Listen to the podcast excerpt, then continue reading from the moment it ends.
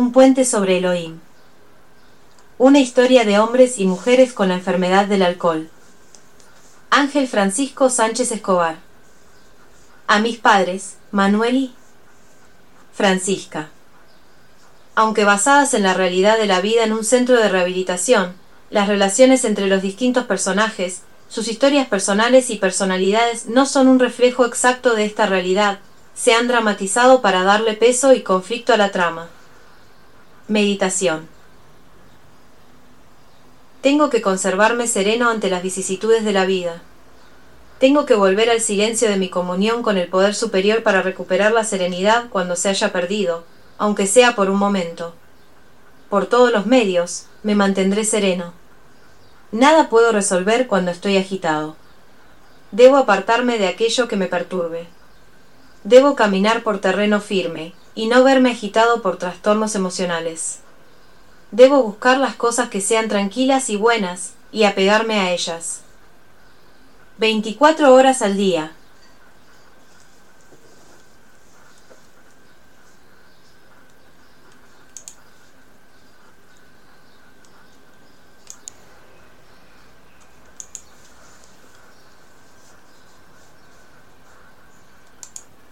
Capítulo hoy.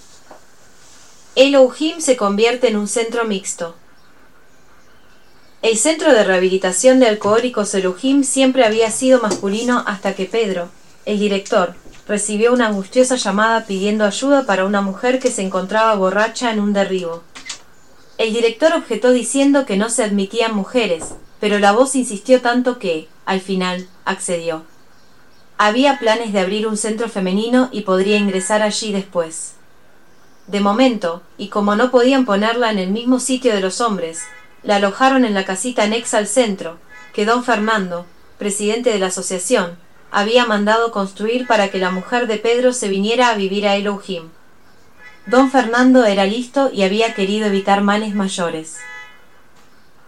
El piso, como lo llamaban todos los internos, tenía tres dormitorios amplios, cocina y cuarto de baño. El director ocupaba la habitación central y la mujer se quedaría en una de las otras, aunque, por desgracia, no lo hizo durante mucho tiempo. El alcohol ya había ocasionado un daño irreparable en sus entrañas y no resistió la quinta noche. La mujer murió envuelta en temblores, pero con la satisfacción de haber vencido al alcohol, al menos mentalmente. Pedro estuvo junto a ella hasta el último momento dándole ánimo cuando pedía a gritos una copa para aliviar el dolor de su vientre. Él mismo había estado al borde de la muerte por un intento de suicidio y el delirium tremens que le siguió, y comprendía muy bien el sufrimiento de aquella mujer. Pedro tenía una gran sensibilidad, a pesar de lo que las apariencias indicaban, y estaba necesitado del afecto femenino, y no hizo mucho por evitar que acudieran al centro otras mujeres, de cierta edad al principio y mucho más jóvenes después. El alcohol no miraba edades ni condiciones sociales, sino que atacaba y se ensañaba con cualquier persona. Vicenta iba a ser un caso especial a causa de su ceguera y la fuerza de su carácter. No representaba más de treinta años.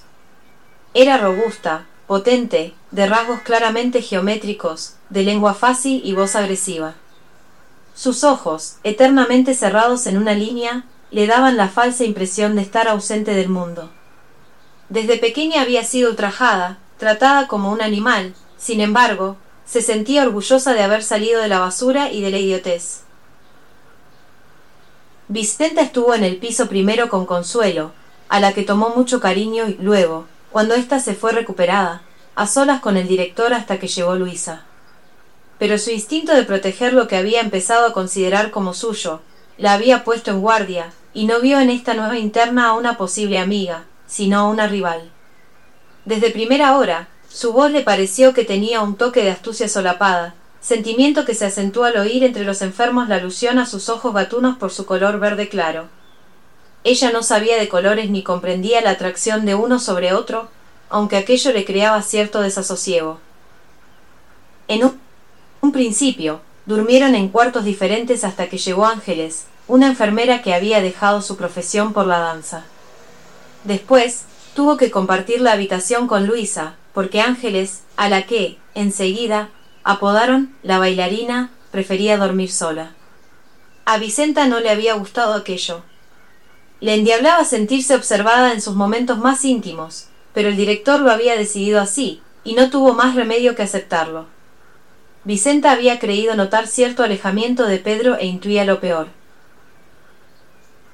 Después de ocho meses en sobriedad, Vicenta había vuelto a su kiosco de cupones y, pese a que seguía en el Ujim, no asistía a las terapias ni tenía ninguna ocupación especial. Luisa, por el contrario, se encargaba de lavar y coser la ropa de los otros enfermos, tarea a la que se incorporó la bailarina en cuanto pasó el síndrome de abstinencia. A raíz de esto, Vicenta había tenido el primer roce con Luisa, que le había dicho que no dejara la ropa por el suelo, sino que la llevara, como los demás, a la lavandería. Le mencionó que ya Pedro le había reñido más de una vez por dejar las bragas en el cuarto de baño. Vicenta le había respondido mal. Era su forma de ser. Vicenta, más que nunca, echaba de menos a Consuelo, para ella la única persona que había sabido comprenderla. Recordaba a menudo sus mimos y como estos, en repetidas ocasiones, habían provocado el enfado del director. Consuelo, no le des tantos caprichos a Vicenta. La asistenta social me ha dicho que se le tiene que tratar como a una persona cualquiera. Tiene que comer lo que haya y ayudar en la cocina y en la lavandería.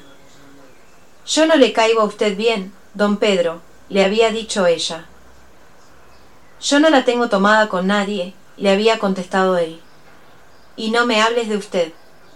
Yo soy tan alcohólico como tú. A pesar de todo, Consuelo la había seguido mimando a escondidas del director. No la dejaba fregar ni pelar patatas. Solo, cuando se quejaba de estar aburrida, Consuelo le decía Está bien, Vicenta, siéntate y pela algunas patatas. No obstante, gracias a esta compañera, había logrado, poco a poco, acostumbrarse a vivir con los videntes. El día de su llegada se había agarrado a la asistenta social como una niña desvalida para que no la dejara allí. Luego, en el comedor, había sentido mucha vergüenza porque creía que se estaba manchando y nadie le decía nada. Vicenta se arrepintió muchas veces de haber puesto un pie en el Ojim, pero se daba cuenta de que no le quedaba otra alternativa. La once no le hubiera permitido nunca seguir trabajando de no ser así. Antes de aparecer Luisa, Vicenta había disfrutado de veladas enteras charlando con Pedro en su cuarto, sin ningún testigo. Le encantaba dejarle hablar de su vida, de sus proyectos.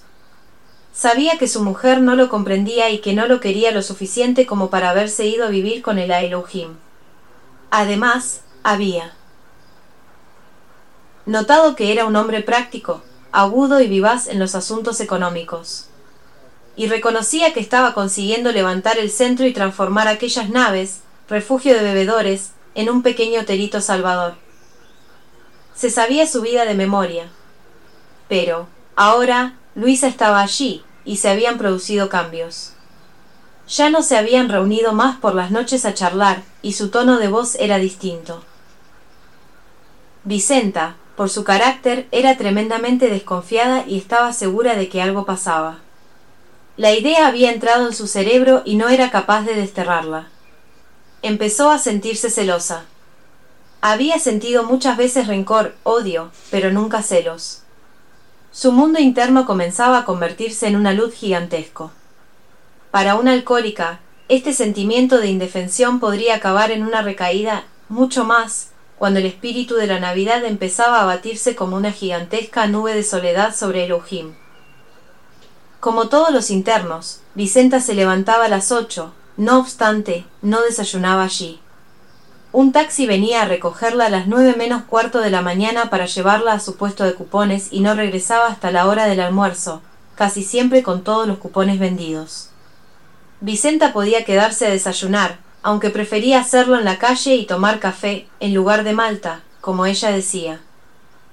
Todas las mañanas, antes de montarse en el taxi, oía a Manolito, que le daba los buenos días con su voz gangosa.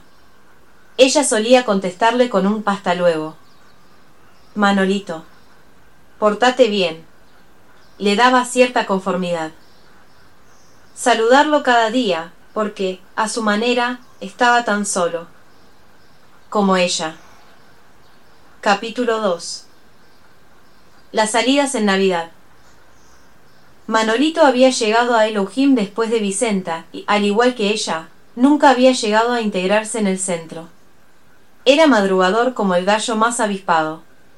A las primeras luces del alba, se expurreaba los ojos con agua de la pileta del patio, se encasquetaba el batín, regalo de su hermana, y se encaminaba, amanecer a cuestas, con sus gruesos brazos abiertos y pasos cada vez más inseguros, hacia una pequeña explanada al borde de la carretera.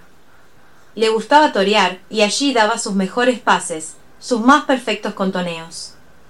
Los camioneros le mandaban un pitido ronco, potente, entre saludo y burla.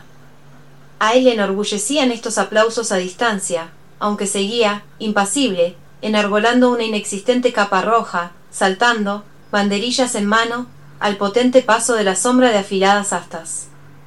Y continuaba con la faena, impertérrito también a los autobuses escolares de los que salían, como el vapor de una olla a presión, un ole ruidoso.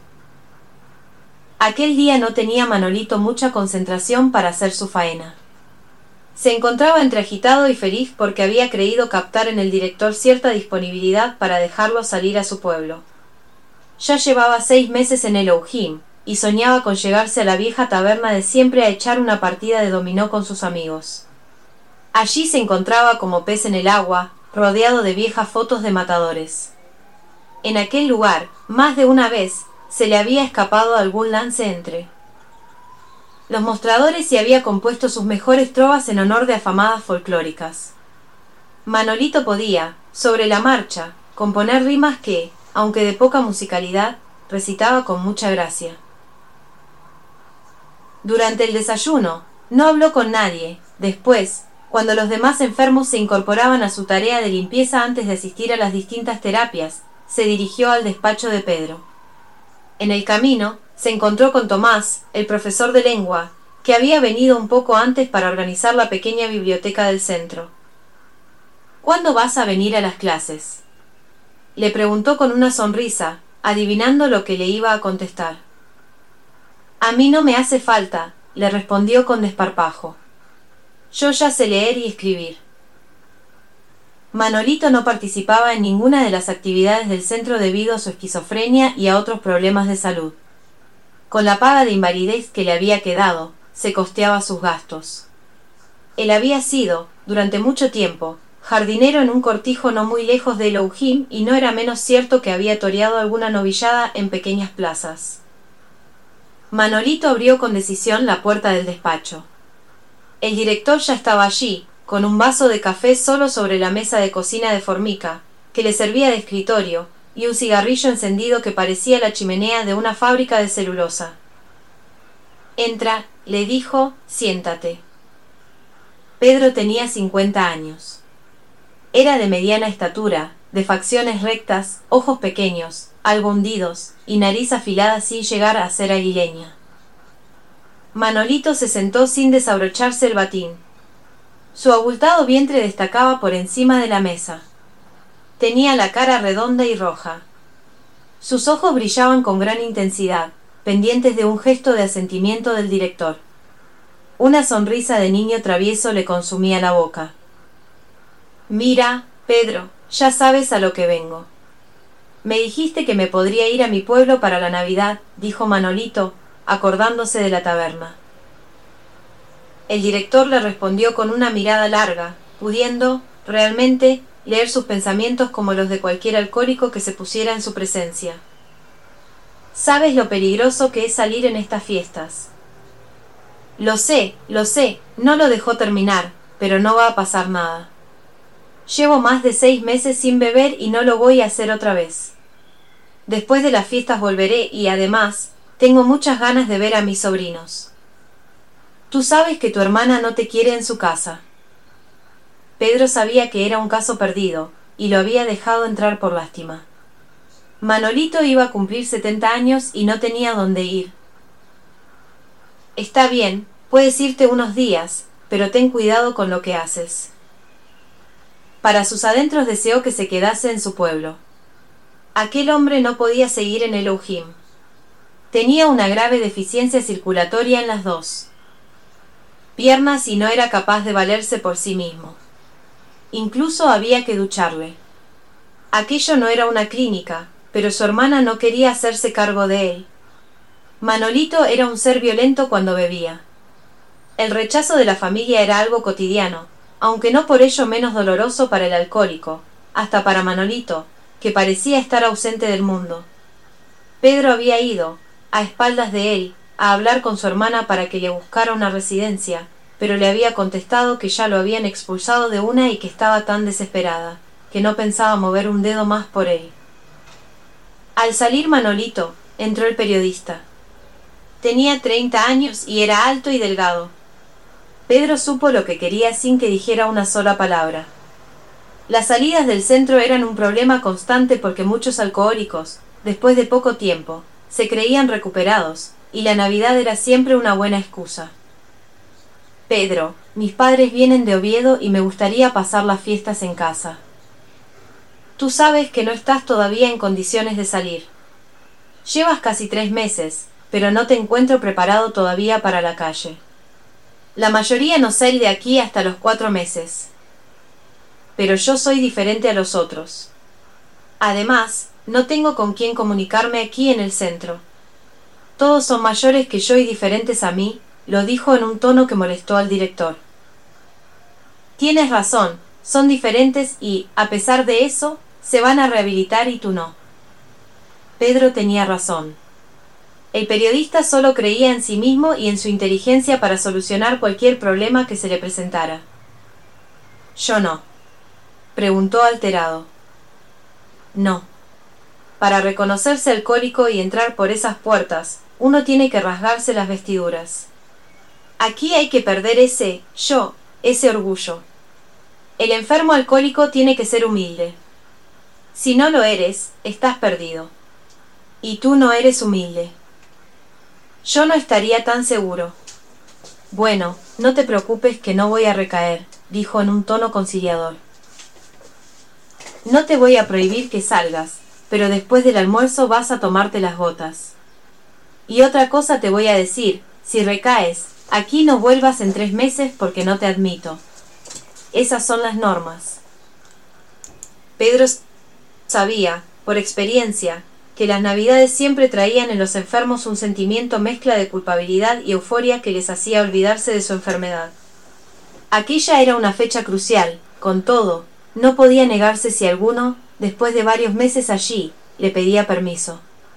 Tenían que ir acostumbrándose a la calle. Procuró olvidarse del tema de las salidas en Navidad. Había otros asuntos de los que ocuparse y que atañían incluso a su propio equilibrio personal. En Elohim se murmuraba que él mantenía relaciones con Luisa. Algunos lo achacaban a que el centro nunca debería haber sido mixto, otros decían, con mucha peor intención, e intuía quien estaba detrás, que debería. Dejar su cargo de director, porque el centro se le estaba viniendo abajo. Pedro estaba verdaderamente dolido, pero no pensaba dejar Elohim. Él había entregado su vida al centro, donde estaban los cimientos de su propia sobriedad, y le era difícil admitir esos rencores y envidias. Para sus adentros, se confesaba que había comenzado a sentir algo por Luisa, sin embargo, no era consciente de que aquel sentimiento influyera en la administración de Elohim. Como todo hombre, necesitaba una mujer a su lado y el mucho más, que cada día tenía que enfrentarse a una realidad tremenda, la de sacar a flote a personas con una enfermedad mortal. Se preguntó si aquello había llegado a oídos de don Fernando, el presidente de la asociación, aunque en realidad no le importaba demasiado. De todos modos, no pensaba ir más allá en aquel sentimiento. Don Fernando solo iba un día a la semana a Elohim para dar su charla. No obstante, su presencia se dejaba sentir durante toda la semana. Pedro disponía de bastante autonomía de acción, salvo que tenía que tener en orden sus libros de gastos y entradas. Lógicamente, a final de mes, había una especie de diezmo para el fondo de la asociación, del que salían los gastos extraordinarios para Elohim y para las otras casas. Y, como era natural, cualquier flujo de dinero en una asociación sin ánimo de lucro estaba sujeto a crítica. La charla terapia de don Fernando. Como cada miércoles, don Fernando fue a Elohim a dar su charla terapia religiosa. Para cualquier buen observador, don Fernando tenía un aspecto algo peculiar. Era rechoncho, barbilampiño, de gafas ahumadas. Su pelo estaba siempre mojado y peinado hacia un lado con una raya perfecta. Don Fernando era el presidente del centro así como de innumerables casas de transeúntes y ancianos sin hogar. Se decían muchas cosas de él, olvidando la labor tan importante que realizaba entre los marginados sociales. Muchos pensaban que más bien venía era a echarle una mirada a los libros de cuentas. También se comentaba, tal vez injustamente, que pesaba más en la paga de los ancianos que su labor evangélica. Quizás por ser un cura casado, su forma de ver la religión estaba muy alejada de la visión católica y se sumía en el acercamiento desmesurado a las escrituras, por lo que su idea del pecado, el infierno y la tentación, más que fortalecer a los alcohólicos, hacía que se sumieran en un sentido de culpabilidad tan acusado que muchos se salían, con cualquier excusa, antes de terminar de hablar. Según las reglas del centro, asistir a las charlas religiosas no era obligatorio, aunque a él le hubiera gustado que lo fueran. Podría ser que, para los enfermos, aquel sermón se prometiese muy especial, porque el día siguiente era Nochebuena. No obstante, a los pocos minutos de comenzar la charla, Gerardo, un camarero que no se había dado cuenta de su alcoholismo hasta que se cayó borracho encima de unos clientes, salió del aula diciendo que se acordaba mucho de su mujer. Llevaba ya ocho meses en sobriedad, aun así su mujer no era capaz de perdonarle por todo el sufrimiento que le había causado. El periodista también se salió. Nunca había asistido a estas reuniones, pero aquel día don Fernando había entrado unos minutos antes de terminar la clase de lengua y había comenzado su terapia religiosa a continuación. Los demás se quedaron pegados a sus asientos, aunque algunos, como Sebastián y don José, se encontraban con las mentes en la profundidad borrascosa de su yo, y eran incapaces de reaccionar. Paco era prácticamente el único que contestaba las preguntas de aquel magnate de la caridad. Paco, que había estado a punto de destrozar treinta años de matrimonio, era de una religiosidad aplastante. Veía la caridad universal como una balsa en un mar tranquilo. Siempre había albergado el deseo de ayudar al prójimo, y ese sentimiento parecía haber aumentado. Él sabía comprender el corazón del enfermo, del que había sufrido en la vida. Era esto lo que le había llevado a la bailarina. Era asombroso comprobar cómo, a pesar de las secuelas que le había dejado el alcohol, en menos de tres meses en el centro se sentía con fuerzas para tender una mano a otros. Ángeles, por su lado, también había encontrado en Paco una sensibilidad que le hacía olvidarse de sus problemas y del ambiente que le rodeaba en el Ujim. Ángeles tenía cincuenta años, y era de una elegancia que rozaba la cursilería. Siempre había bebido algo, si bien su afición a la bebida había aumentado al saber que su marido le había pedido el divorcio, junto con la mitad de la venta de la academia. Había ingresado en el Oujime en condiciones calamitosas, presa de una fuerte depresión nerviosa y sin poder seguir impartiendo sus clases de ballet. Cuando llegó, la poca integridad física y psíquica que le restaba se le había desvanecido, al encontrarse un edificio frío, situado a pocos kilómetros de la ciudad, en un descampado desprovisto de árboles. Aunque había llegado mal, no le pasó desapercibido el sofá y los dos sillones descoloridos y llenos de bultos que estaban a la entrada del centro. La gente, incluida las que iban a ser sus compañeras, le había parecido vulgar e ignorante. Notó que Vicenta se expresaba de una manera demasiado agresiva. A Luisa la encontró algo tosca, aunque captó en ella cierta sensibilidad. Ángeles había llegado muy triste, con toda la ensoñación de su tierra, lluvia sobre inmensos campos verdes, sobre valles protegiendo ancestrales casas de piedra, románico legendario que despertaba su espíritu. Allí había tenido que dejar a alguien muy especial que le había salvado del desastre absoluto. Don Fernando había comenzado su charla terapia con la pregunta ¿Quién puede llamar al padre? Padre. Para los internos, cualquier persona podía llamarle padre. Sin embargo, Haciendo uso de su destreza bíblica, don Fernando leyó las escrituras y demostró que sólo aquel que creía verdaderamente en él podía llamarse hijo de Dios. Ángeles sabía lo que esto significaba. En su estado, cualquier palabra podía sumirle de nuevo en la ansiedad. Ella creía en Dios, pero, de acuerdo con don Fernando, era indigna de llamarse hija de Dios y, por lo tanto, estaba condenada. La bailarina estaba enamorada, desde hacía mucho tiempo, de un sacerdote franciscano. Este sentimiento compartido había nacido en su niñez, en el pueblo pequeño donde nació, y había continuado después de los conflictos de su matrimonio con una fuerza inesperada. Jaime, un escultor que podía haber dado grandes obras a la humanidad y se había quedado en escayolista, había tomado las palabras con total devoción. Estaba convencido de que la fe bastaba para dejar la bebida.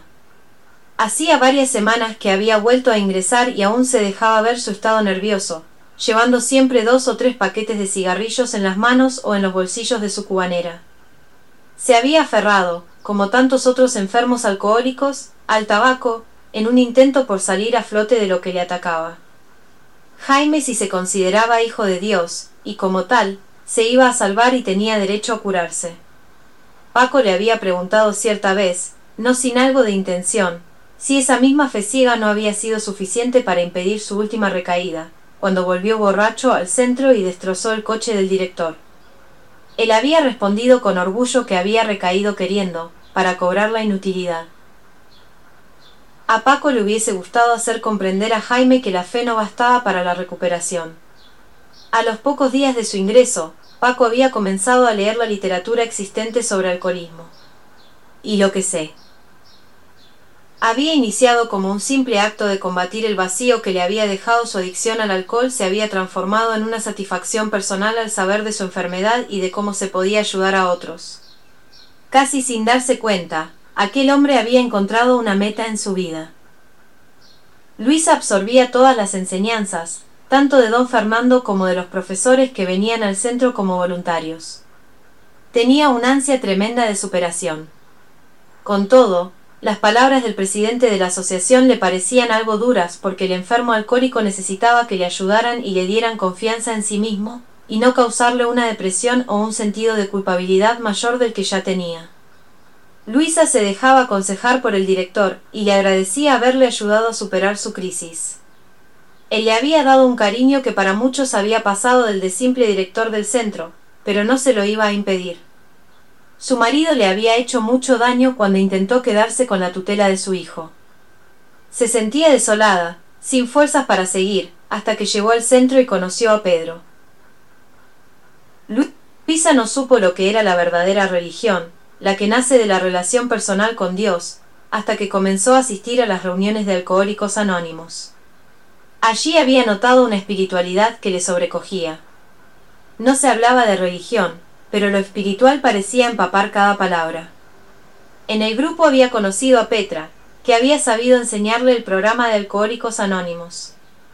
Petra era una monja alcohólica que había tenido que dejar los hábitos después de cuarenta años de servicios a la comunidad. Durante mucho tiempo, se las había ingeniado para pasar desapercibida hasta que no pudo más. Todavía había cosas que Luisa no comprendía, aunque Petra le había dicho que fuera con calma y con paciencia. Las palabras de don Fernando habían provocado un mare magnum de respuestas silenciosas en cada uno de los asistentes, incluido Pedro, que había acudido por atención al presidente de la asociación y para hacer bulto. Aquella era la única charla que los enfermos rehuían. Pedro, como todos, se hundió en sus propios pensamientos. Él no tenía abandonada su casa, lo había dicho muchas veces, y no sentía remordimientos. Concha, su mujer no había querido irse al centro a vivir con él, siempre con la excusa de los hijos y de su madre. Nadie podía culparle si buscaba el roce de alguna mujer. Además era consciente de que Concha lo quería mejor allí, con la mente ocupada, que en casa y estar todo el día en vilo pendiente de una recaída. Él no podía dejar de llamarse hijo de Dios, como decía don Fernando, porque sabía que estaba haciendo lo que Dios le pedía, y se consideraba creyente, aunque no practicante la manera católica. Él era un hombre de acción, como se definía a sí mismo. Unos minutos antes el profesor de lengua había estado hablando de la Navidad. Les había pedido que buscaran términos que mejor la expresaran. Pedro había entrado en la clase, algo antes de que llegara don Fernando y había querido participar. Había apuntado el término tristeza, puesto que para la Navidad no era alegría sino pesar por la gente que no tenía nada. Aquel mismo día por la tarde iban a matar un cerdo de 300 kilos y de ahí sacaría para remediar a muchas familias. El director no era de tanta oración, no obstante, creía en Dios con firmeza, y sabía que lo había escuchado cuando años atrás le había pedido que lo sacara del pozo en que estaba por su tremenda adicción a la bebida. Luego había llegado a conocerlo un poco mejor en los cursillos de cristiandad. Don Fernando continuó, sin saberlo, hablando de un tema que todos consideraban poco propicio para la Navidad y, aún menos, para un centro de rehabilitación de alcohólicos. Cada uno, sin embargo, se había sumido en su mundo. Capítulo 4 Tranquilidad emotiva en el Elohim. Se respiraba cierta tranquilidad emotiva en el Elohim el 24 de diciembre. Algunos como Manolito y el periodista habían ido a pasar las fiestas a sus casas. Joaquín, el subdirector, también lo haría porque su mujer, por fin, había comenzado a aceptarlo. Antes de irse, sin embargo, salió muy temprano con la furgoneta a recoger las bolsas de leche que una fábrica les daba a cambio de llevarse los cartones de los envases.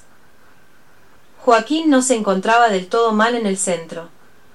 Cumplía escrupulosamente sus obligaciones, y recibía cierta ayuda económica de la asociación, aunque le aspiraba al puesto de director. Se encontraba capacitado. Estaba harto de aparecer como segundón siendo el quien tenía que lidiar con los enfermos. Y, últimamente, mucho más cuando veía que el director dedicaba más tiempo a Luisa que al centro. Algún día se darán cuenta de quién es Pedro, pensaba a menudo, y entonces yo estaré aquí para ocupar su puesto. Para los que se quedaron, el día se presentaba apacible, aunque triste. A media mañana, los profesores llegaron para terminar de adornar el centro. Después se reunieron con los internos en el salón de la televisión e intentaron, sin mucho éxito, cantar algunos villancicos. La desolación se calaba por los poros de la uralita del techo. Cada uno se acordaba de su historia. Personal. Al marcharse los profesores, hubo una especie de desbandada general. Parecía como si cada uno quisiera olvidarse de sí mismo y de aquellas fechas. Muchos se reunieron a jugar al dominó en el aula y allí se sumergieron en una nube espesa de humo de cigarrillo. Gerardo y algunos voluntarios se dedicaron a preparar el cerdo que habían matado la tarde anterior. Paco y Ángeles fueron a dar un largo paseo fuera del centro con la excusa de tomarse un café. Pedro y Luisa salieron a comprar platos y vasos de papel para la comida del día siguiente. Vicenta se quedó en la cama hasta tarde porque aquel día no tenía que vender los cupones. Se sentía un estorbo por su ceguera. La noche anterior, Pedro le había pedido que los acompañara, pero se había negado. En su tono de voz había creído notar que lo había dicho de compromiso, porque, en el fondo, lo que quería era estar con Luisa sin testigos. Sabía que la mujer de Pedro llegaría por la tarde y sintió verdaderos deseos de contarle lo que estaba ocurriendo. Justo a la hora de almorzar, se dirigió con pereza al comedor, se encontraba angustiada. Sus primeras navidades en sobriedad no iban a ser tan felices como se las había imaginado. Había soñado estar al lado de Pedro en el comedor y, después de la cena, haberse ido a su cuarto, a solas con él, a charlar como siempre de sus cosas, de sus proyectos. En el comedor notó cierto alboroto. El cocinero no dejaba de reñir al que dejaba algo de comida en el plato. Coño. Me llevo todo el día cocinando y luego ni me lo agradecéis. Vicenta conocía la historia de Remigio. Todo el mundo en el Ojim la sabía. La relación intensa en el centro hacía que las montañas más enormes de silencio se derrumbaran y los enfermos, tarde o temprano, en las terapias o charlando en el jardín, compartían sus ansiedades, que así dejaban de serlas. Lo peor era cuando alguien se apartaba de los demás y se refugiaba en sí mismo. Allí, el veneno del alcohol siempre terminaba enseñoreándose. A Remigio no le gustaba contar su vida, aunque de vez en cuando se le escapaban algunos retazos de ésta. Remigio, un soltero cincuentón, había dedicado muchos años, después y antes de recuperarse de su alcoholismo, a cuidar y dar una carrera a la hija de una hermana fallecida en un accidente de tráfico. Sin embargo, por su temperamento, algo terco, como si estuviera eternamente en borrachera seca, habían discutido, y su sobrina no lo había invitado a su boda. Esto había agriado más su carácter. Remigio.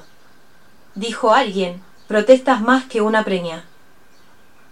Tú te callas, cureta, le contestó, que no has hecho en tu vida sino rezar el rosario y beber aguardiente. Seguro que esta noche darás tú la misa del gallo, por lo del vinillo dulce. Era de sobras conocida la facilidad del cocinero para apodar a los enfermos. El cureta había estado en el seminario hasta que se dio cuenta de que no tenía vocación y se había salido. Después se había dado a la bebida. A pesar de todo, conservaba un aire de cura mucho más acusado que uno en activo. El cureta llevaba quince días ingresado, y era de carácter bonachón y dicharachero. Sin embargo, a veces se hundía en un mutismo difícil de romper. En las reuniones, aunque de manera ambigua, había dado a entender su homosexualidad, que achacaba a una violación. Cristóbal no se aceptaba y de ahí venía su inestabilidad emocional así como su adicción a la bebida. Después de almorzar Vicenta regresó a su dormitorio. Se sentía deprimida e incapaz de hacer nada al respecto. Una buena siesta le vendría bien. Había notado la ausencia de Pedro y Luisa con un retortijón en el estómago. Estarán almorzando en alguna venta, pensó. Desde el pasillo, siguió oyendo la voz del cocinero. Se acordó de Pedro. Había rozado un cuerpo delgado pero musculoso. Había conocido una voz cálida, tranquila, firme. Había notado una voz incitante, desinteresada y había comenzado a querer. Nunca había sentido nada igual. Recordaba haberse enamorado de su maestro en el colegio interno de la once. Aquella voz le había conducido de la mano hasta otros lugares y otras culturas. Esta voz era diferente, le había transmitido mando y fuerza, y había desatado en su interior una pasión desbocada. Por la noche cenaron en un silencio poco habitual para las fechas. Algunos familiares habían venido y se sumaron a la cena fría que Remigio había dejado preparada. El salón se había adornado con estrellas de papel de plata y flores. A un lado de éste, en una gran mesa, se habían dispuesto cajas de mantecados surtidos, turrones y bebidas no alcohólicas, que algunas personas agradecidas habían regalado al centro. La gran comida se dejaría para el día siguiente. Se había invitado a grupos de alcohólicos anónimos de la ciudad y de algunas provincias cercanas, que vendrían con sus familias. Vicenta siempre comía con Pedro y Luisa, pero se habían hecho ciertos cambios por la visita de algunos familiares, y se tuvo que sentar con Paco, Ángeles, Sebastián y don José. A este último le gustaba contar su vida. Había trabajado como médico de cabecera en la seguridad social y en su consulta privada hasta que, a los 55 años, se dio cuenta de que era alcohólico e ingresó en el Ujima aconsejado por un amigo. Con frecuencia hablaba de que, a no ser que conociera a alguna mujer joven que se quisiera hacer cargo de él, se iría a terminar sus días a una residencia de ancianos. Él y Sebastián llevaban más de dos años en el Ujim, y seguramente se quedarían algunos más. ¿Es que os pensáis quedar toda la vida aquí? preguntó Ángeles a Sebastián con una sonrisa. Ángeles, en el fondo, quería responderse a sí misma, aunque pensaba estar en el centro el mínimo tiempo posible. Era una mujer muy arrojada y desenvuelta, pese a su tremenda emotividad, todavía rompía en llanto sin causa aparente. A mí me gustaría salir de aquí, dijo Sebastián, pero me da miedo de la gente. Me encuentro muy torpe y me da la impresión de que me mirarán como un bicho raro. Sebastián se expresaba y se movía con la lentitud de un día de otoño, fruto de su perenne tratamiento contra la depresión. Era un depresivo crónico. E. Director, con el consentimiento del psiquiatra, había estado probando la dosis de antidepresivos que mejor le pudiera ir. Cuando su prima lo trajo al centro, la medicación que tomaba lo tenía todo el día en cama. Sin embargo, después de haber dado con la medida apropiada, se seguía comportando como antes. A pesar de esto, Pedro lo hacía colaborar con las tareas del centro como los otros, barriendo, cortando la yerba, e incluso a veces descargando la camioneta. En su última borrachera, Sebastián había intentado arrojarse al horno de pan donde trabajaba. Según tú, intervino Vicenta, a mí sí me mirarían como un bicho de otro planeta. Eso es imaginación tuya, Sebastián, dijo Paco desviando el curso de la conversación. Paco sabía que profundizar más en aquello podía hundirlos más en ellos mismos. En el fondo, Sebastián y don José, como tantos otros alcohólicos, se sentían solos y abandonados por sus familias. Nadie venía jamás a verlos. Aquel era el destino de la mayoría de los enfermos alcohólicos activos o no. Nunca se llegaba a perdonar por completo el mal ocasionado durante el transcurso de la enfermedad. El alcohólico, con todo, tenía que aprender a perdonar y a reparar en lo posible el daño causado, algo crucial en la recuperación. Hoy tenemos que alegrarnos de estar aquí, dijo Paco para que los demás le oyeran. Hemos escapado de las garras afiladas del alcohol. Estamos vivos, nos hemos encontrado a nosotros mismos y el niño Jesús nace dentro de dos horas. Tienes razón, Paco, dijo Ángeles. Vicenta cayó y movió la cabeza hacia donde creía que estaban Pedro con su mujer y su hija. También oía hablar a Luisa que estaba en otra mesa con su hijo. Sabía que Roberto, su ex marido, se lo había llevado, aunque él no se había quedado allí. Es posible que le tenga miedo a Pedro, pensó. Después de la cena, se reunieron un rato en el salón. La mujer de Pedro se sentó con la niña en sus brazos y se puso a mirar la televisión. Pedro hablaba con Gerardo de la posibilidad, si el tiempo lo permitía, de sacar al día siguiente las mesas fuera.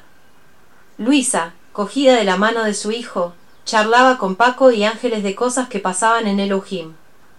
Vicenta se había enfrascado en una charla entretenida con el cureta y parecía haberse olvidado, de momento, de sus problemas.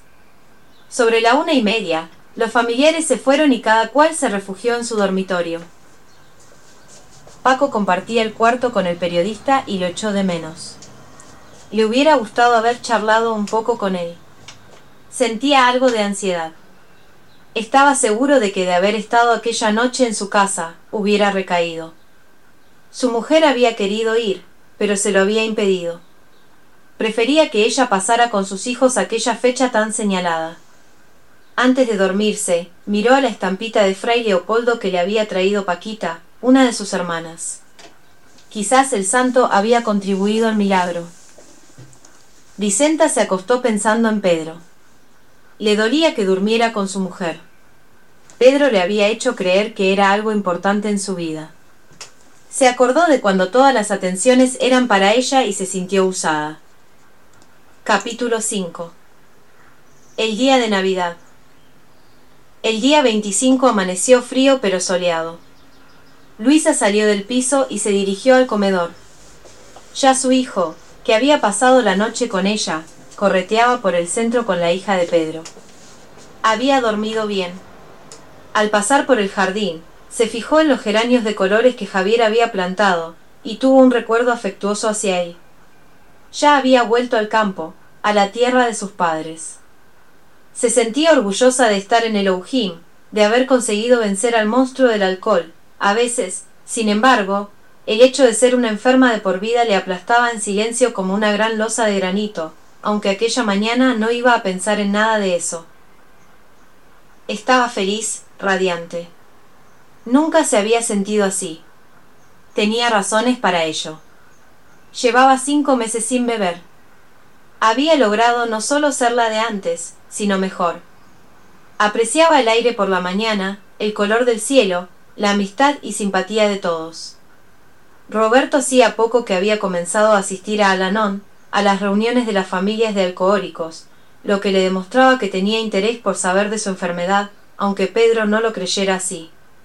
Luisa había recuperado a su hijo, que era lo que más había deseado en el mundo. Su marido se lo iba a traer después del colegio para recogerlo por la noche. Allí haría sus deberes y cenaría.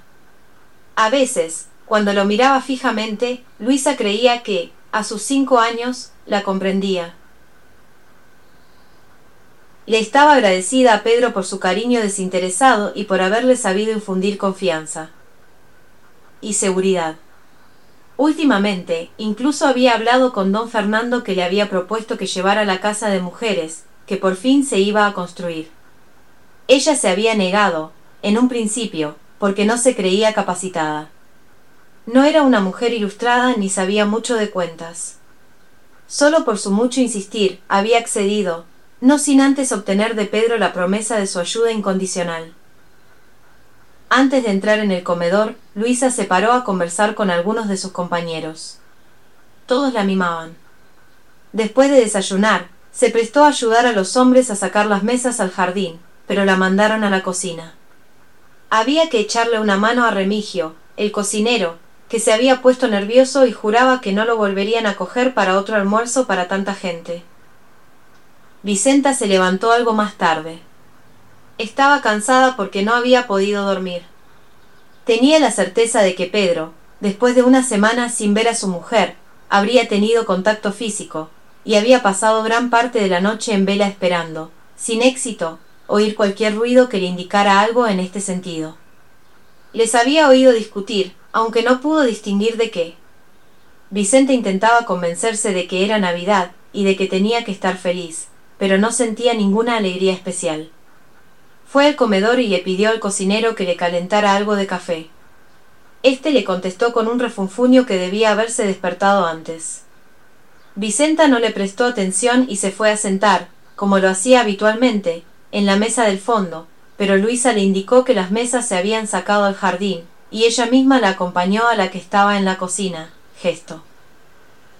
Que Vicenta no agradeció. No habían vuelto a tener ningún roce porque cruzaban entre ellas las menos palabras posibles. Antes de que le pusieran el café, encendió un cigarrillo. Ya llevaba tres, pero lo aspiró con fruición. Mientras estaba sentada, empezó a oír ruido de coches y de voces. Ya están llegando. Lo que nos faltaba aquí, pensó, no cabíamos en la cazuela y parió abuela. Venga, Vicenta. Termina de ahí, que tengo que poner las chuletas, le dijo Remigio. Buenos días, Vicenta.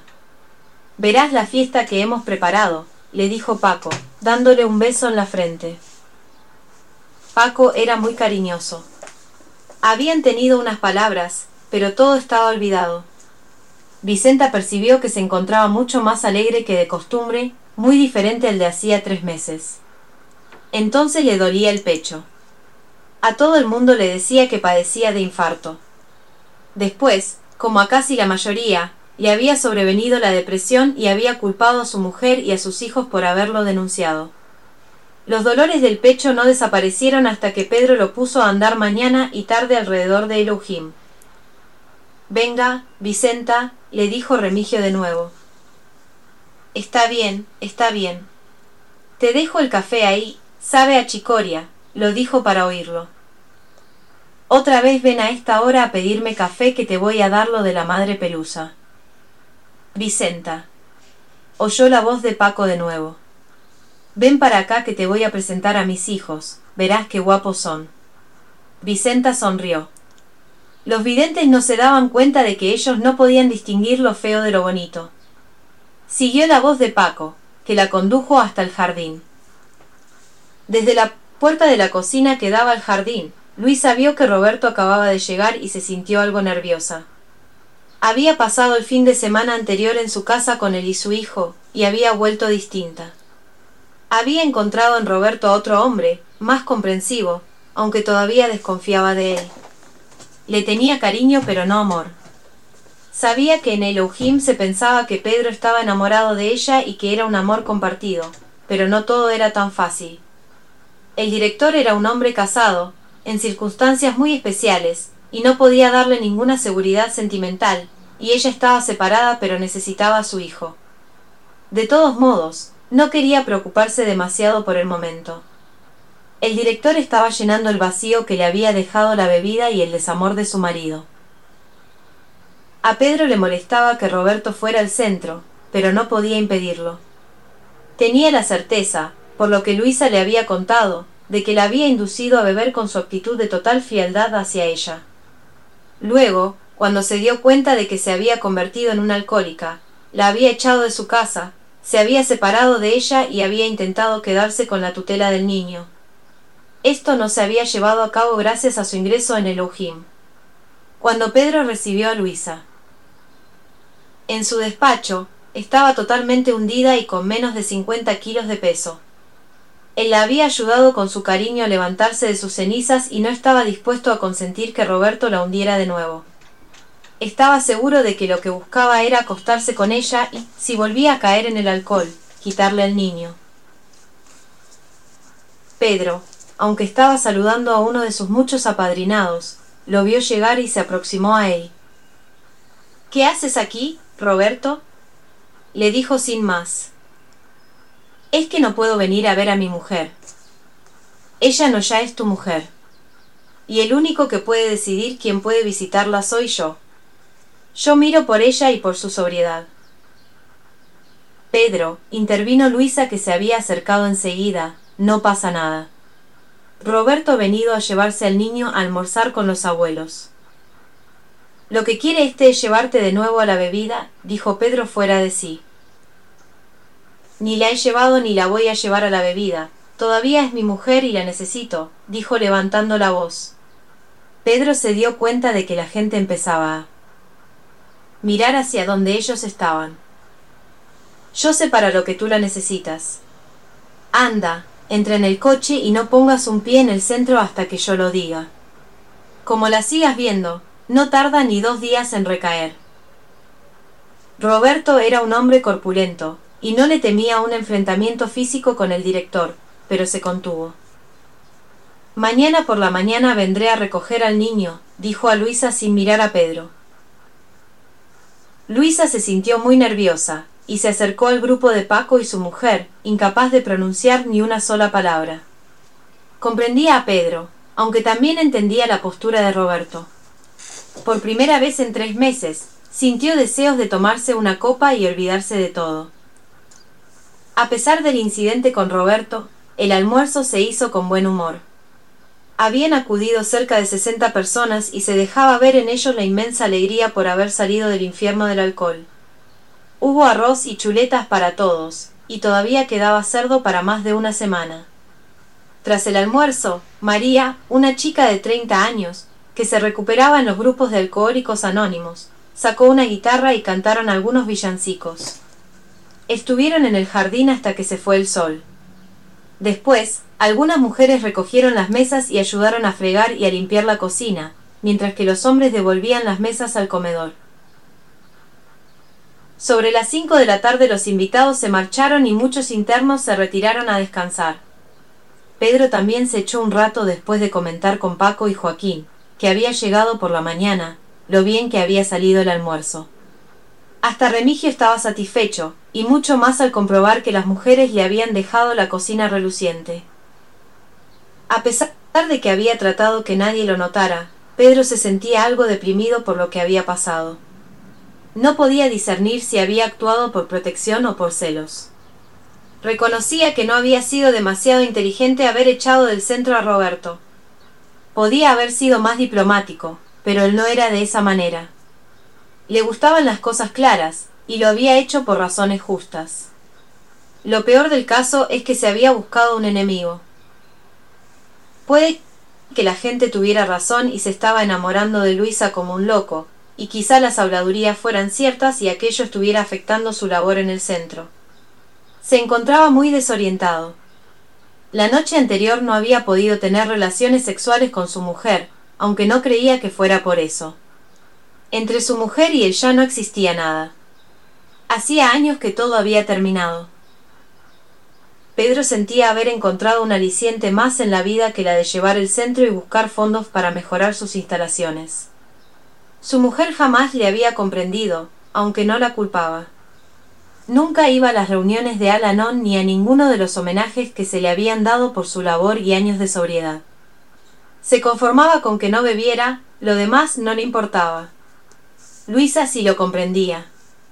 Con ella podía compartir sus experiencias, confesar sus temores, sus ansiedades, sus ilusiones. Luisa había llegado a mitigar el vacío que su mujer había dejado en él. Seguía sintiéndose solo, pero era una soledad de dos, una soledad compartida.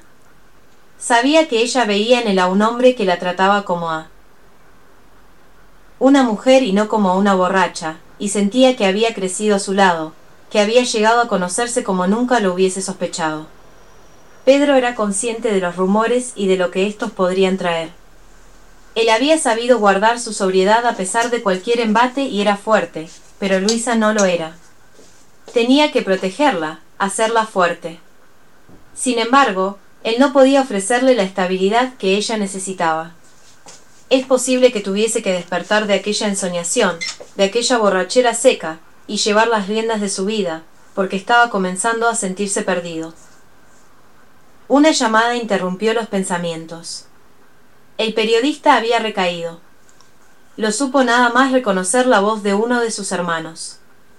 Según éste, el día de Nochebuena se había hartado de whisky y de varias clases de licores fuertes, sin recordar que se había puesto las botas, y lo habían tenido que ingresar casi en coma. Pedro sabía cuál era el problema con los familiares de los alcohólicos, más que mirar por su sobriedad, querían quitárselos de encima. Le voy a decir una cosa, le dijo, su hermano no ha tocado fondo, su tono era extremadamente áspero, y para que lo toque se tiene que ver sin nada, nada. ¿Eso qué quiere decir? le respondió aquel hombre con tono de exigencia, que lo dejemos abandonado. Sí, eso quiero decir, tiene que verse abandonado, derrotado por completo, que vea que no tiene apoyo por ningún lado. Si quieren ayudarlo, no lo. Admitan en casa, que tenga que pedir para beber. Además, aquí no puede ingresar hasta que pasen tres meses. Esas son las normas. Pero, bueno, ¿qué se le va a hacer? Lo que usted diga, dijo la voz sin insistir más. Sentía haber tenido que mostrarse así de duro, cuando sentía que no era capaz de serlo con él mismo, pero era la única manera de tratar al periodista. Después de aquella llamada, Pedro descolgó el teléfono y se echó en la cama. En la habitación contigua oyó ruidos. Ojalá estuvieras aquí conmigo, Luisa, pensó, pero sabía que se trataba de Vicenta, que a veces tropezaba con alguna silla. Las recaídas. Vicenta llegó borracha a la cena. Ella era la única responsable de esta recaída. Ni siquiera Pedro podía haber evitado aquel desenlace. Antes de ingresar en el Oujim, Vicenta cogía tres borracheras diarias de coñac. Había dejado de prestar atención a su trabajo y buscaba cualquier tipo de excusa para no salir a vender los cupones. En el fondo, le daba vergüenza de que todo el mundo la viera hecha un guiñapo. La última había sido en la cafetería de la delegación de la ONCE. Allí, según la asistenta social, se había caído al suelo y había comenzado a pegarse puñetazos y bofetadas. Después, había entrado en el despacho del jefe de venta de la ONCE, que le había mandado un apercibimiento por incumplimiento en el trabajo, y se había enfrentado a él, aunque solo logró expresarle la lástima que sentía por sí misma. ¿Por qué Dios me tiene en el mundo? ¿Por qué me hace sufrir tanto? ¿Por qué coño no me dejó morir cuando tuve la meningitis? Le había preguntado sin esperar ninguna respuesta. La asistenta también le explicó que había dicho barbaridades de su madre y que, al darse cuenta de su estado, el jefe de ventas había decidido que ingresara en algún centro de rehabilitación. No era el primer caso de embriaguez de un invidente alcohólico. Vicenta lo único que recordaba después era verse en la cafetería de la delegación, tomando un café doble, sin azúcar. Al entrar en el comedor se hizo el silencio de repente. La voz del cocinero que reñía a un enfermo se quedó congelada. No hubo palabras, pero todos comprendieron. Vicenta se sentó en su mesa habitual, junto a Pedro y Luisa, que enseguida se levantó a traerle el primer plato. ¿Por qué lo has hecho? Preguntó Pedro. Lo necesitaba. Vicenta levantó la voz. Podía ser despótica cuando lo quería. Me hacía falta. Hay ciertas cosas que me molestan. Vicenta alzó un poco la cabeza como si lo estuviera mirando fijamente. Se había perdido entre los montes oscuros de su pelo. Había rozado aquel brazo firme que le había hablado de delicadezas jamás soñadas, que le había envuelto en una luz jamás vista. Su voz había sido el bastón firme que nunca había poseído, el lazarillo angelical que todo ciego necesitaba. Siempre había sido tratada como un animal de feria, como la mujer barbuda de un circo de función permanente. Había confiado en él con la fuerza del amor que sólo una ciega podía sentir porque estaba creado desde dentro, desde una imagen bella, desde una imagen cándida que acariciaba sin tinieblas, y ahora todo estaba roto. Ya no le importaba nada lo que le pudiera pasar. Se lo comunicaré a la once y te quedarás unos días sin salir hasta que se te pasen las ganas de beber, dijo Pedro con dureza. Y si insistes en beber por capricho, aquí no tienes cabida.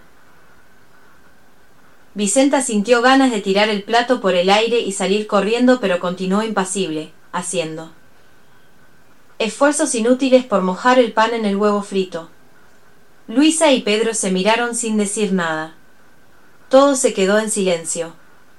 Solo se oía el traqueteo de los tenedores en el plato. A cada uno le trajo a la memoria algo distinto y a la vez similar, historias personales, recaídas, sentido de culpabilidad. Y no me miréis así, sonó de nuevo la voz de Vicenta.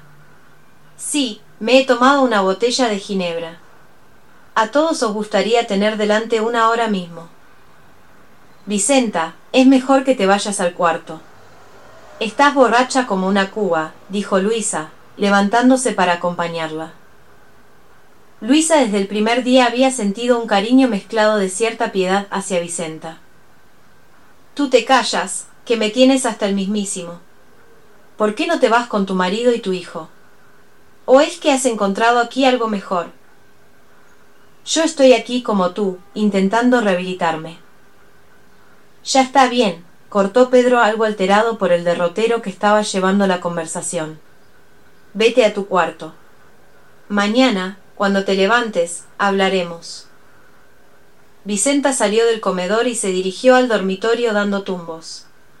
Nada más echarse en la cama, buscó refugio en las cimas soporíferas del alcohol, en la desesperanza del mañana, con un sabor nauseabundo en la memoria.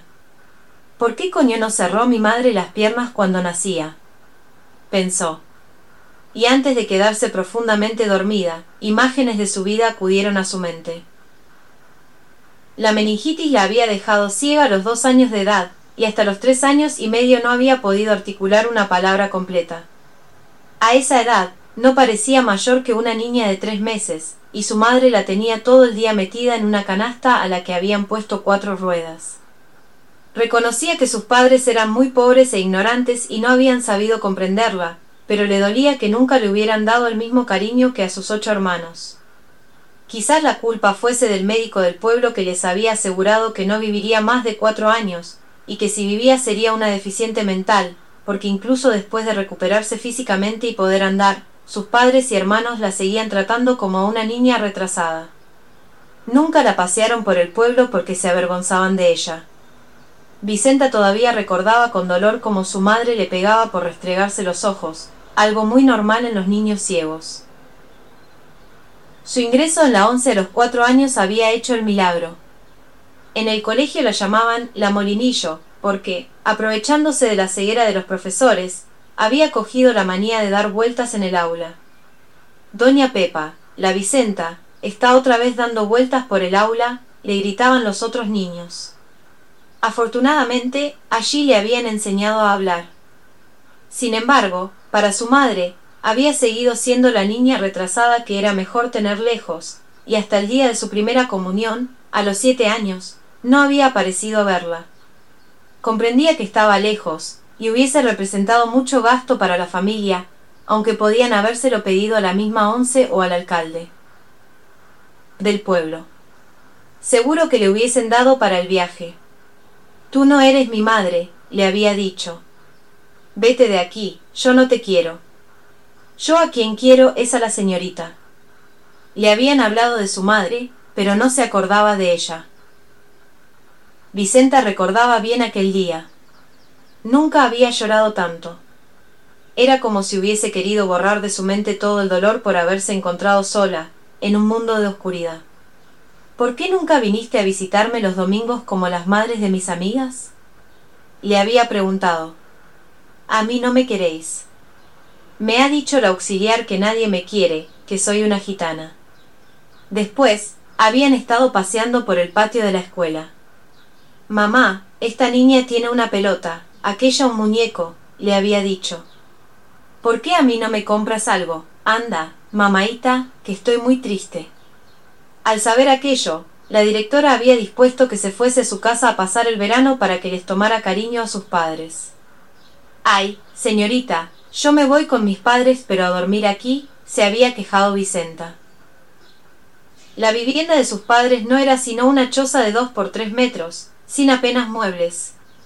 Tenían que comer en el suelo. Mamá, ¿por qué comemos en un lebrillo? Le decía a su madre. Ay, mamaita, yo te quiero, pero quiero irme al colegio. Aquel verano había sido desastroso. En junio la habían llevado a su casa, y en julio habían tenido que ir por ella porque estaba muy triste y con cuarenta de fiebre. Además, no quería comer. Le daba asco. Cuando terminó el colegio, no tuvo más remedio que irse a vivir con ellos. Todos dormían, comían y se cambiaban en la misma habitación. Para hacer sus necesidades tenía que esperar a que oscureciera y hacerlas en medio del campo. Sin embargo, gracias a una fotografía que hicieron de ella con sus hermanos, le dieron un piso en un polígono. Vicenta había venido del colegio sabiendo valerse por sí misma y con una educación general, incluso había aprendido braille antes que la mayoría de sus compañeras, pero todos la seguían viendo igual que antes, como un muñeco de trapo. A los dieciocho años había comenzado a vender cupones y empezó a darle el dinero a su madre. A partir de aquel momento, su madre sí tenía ocho hijos. Al irse Vicenta, Ángeles se sintió de fallecer y tuvo deseos de huir de aquel lugar. Le estaba agradecida a Elohim puesto que allí había conseguido olvidarse de la bebida, y su depresión estaba empezando a remitir. Allí también había conocido a Paco, que le había cobijado con su eterna dulzura. A él le había confiado cosas de su vida íntima, antes jamás contadas a nadie, lo que le había ayudado a desprenderse de un sentido de culpabilidad que le atenazaba hasta asfixiarla. Sus largos paseos con el bajo el sol resistente de noviembre habían sido como una caricia delicada que le habían devuelto a una sobriedad serena. Gracias a él, se encontraba fuerte, capaz de tomar decisiones, y, muy pronto, se marcharía. El ambiente del centro le aplastaba. Al día siguiente, con los últimos nubarrones de invierno, se hizo el silencio sobre el Elohim y continuó todo el día. Para alguien que no conociera el centro. Parecía que allí nunca sucedía nada, pero no era así. A Elohim se llegaba con la vida en el fondo del precipicio, sin ilusiones, con intentos de suicidio, poco a poco. Sin embargo, muchos vencían al alcohol y se transformaban en nuevas personas. Se salía con proyectos de vida, con planes de compensar a las familias por tanto dolor. Al entrar en Elohim había que darse por vencido y aceptarse alcohólico, una aceptación que tenía que ir más allá de lo intelectual y adentrarse en lo profundo del ser emocional. La abstención era un requisito indispensable para poder recuperarse, pero no había que sufrirla como una pesadilla, ya que en ese caso el alcohol conseguía imponerse. Había que buscar consuelo y apoyo en un nuevo modo de pensar y de vivir, en un nuevo estilo de vida. Un gran apoyo lo proporcionaban las reuniones con personas que también habían dejado la bebida. Otro apoyo seguro consistía en ponerse en manos de un poder superior, tal como uno lo entendiera, junto al que se emprendía el tren de la esperanza en el futuro. Aquel día había soledad en el ambiente. La psicóloga notó algo nada más llegar. Aquí hay vibraciones negativas, dijo en un tono metafísico. Como todas las semanas, se reunió con los enfermos. Ese día hablaría del sentimiento de culpabilidad, pero nadie había querido compartir. Durante el almuerzo, la poca conversación rondó en torno al pavo que había querido picar a Gerardo. Se intentaba evitar hablar de la recaída de la ciega. Vicenta se había ido a una pensión, no sin antes pedirle ayuda a Pedro. Con su recaída, en contra de lo que algunos habían creído, no había intentado posponer su alta de Elohim para estar con el director. Ese pavo va a caer para Semana Santa, dijo Pedro. Al pavo no se le mata porque se ha criado aquí y ya es de la casa, dijo Luisa. Te llaman por teléfono, avisó Joaquín desde la puerta del comedor. ¿Quién es? No lo sé. No lo ha dicho. Es la voz de un hombre. Pedro se levantó y se dirigió a su despacho. Al volver, tenía la cara desencajada. ¿Qué pasa, Pedro? preguntó Luisa. Pues un hijo de puta que dice que lo que yo hago es acostarme con las enfermas. Joaquín tuvo una sonrisa socarrona. La ida repentina de Vicenta hizo sospechar del origen de la llamada, pero nadie dijo nada. Por la noche, Pedro recibió otra llamada, aunque de muy distinta índole. Soy la hermana de Manolito. Tiene usted que venir a recoger a mi hermano. Está bastante mal y no sé qué hacer con él. Me tiene desesperada. ¿A qué viene tanta insistencia, señora? Usted es la que tiene que ser responsable de su hermano y no yo. He ido al sargento de la Guardia Civil y me ha dicho que ustedes son los que tienen que venir a recogerlo, y que, si no vienen, ellos mismos se lo van a llevar. El sargento de la Guardia Civil mandará en su cuartel, pero aquí el que manda soy yo, le dijo cortante. Además, primero tiene que pasar por un hospital. Aquí no podemos ayudarle si está tan enfermo como dice. Dos días después, la hermana de Manolito volvió a llamar insistiendo en que fuera a verlo. Pedro decidió finalmente mandar a Joaquín, que se lo trajo a Elohim. Allí lo bañaron y lo medicaron para sacarlo de su estado de predelirium. Manolito insistía en que su hermana le metía bichos en la cama y que quería envenenarlo. Ella lo había tenido encerrado como un animal, por miedo, y había estado comprando botellas de vino. En Elohim, Manolito se tranquilizó y se durmió soñando con la maestranza de Sevilla. Capítulo 7 Se acercaba la primavera. Se produjeron muchos cambios en Elohim durante marzo. Nada más comenzar el mes, Luisa se marchó a una residencia de ancianos de la asociación. Estaría allí varias semanas como subdirectora a fin de prepararse para su puesto en el futuro Centro de Mujeres Alcohólicas. Todavía seguía con inseguridades e indecisiones, aunque empezaba a comprender que ayudar a otras enfermas fortalecería su propia voluntad. Además, quizás estando lejos, los comentarios sobre su relación con el director disminuirían, y le daría a ella un respiro. Se sentía muy trastornada. Nunca se lo había dicho a nadie, ni siquiera a Petra, que la había apadrinado al comenzar en el grupo de alcohólicos anónimos.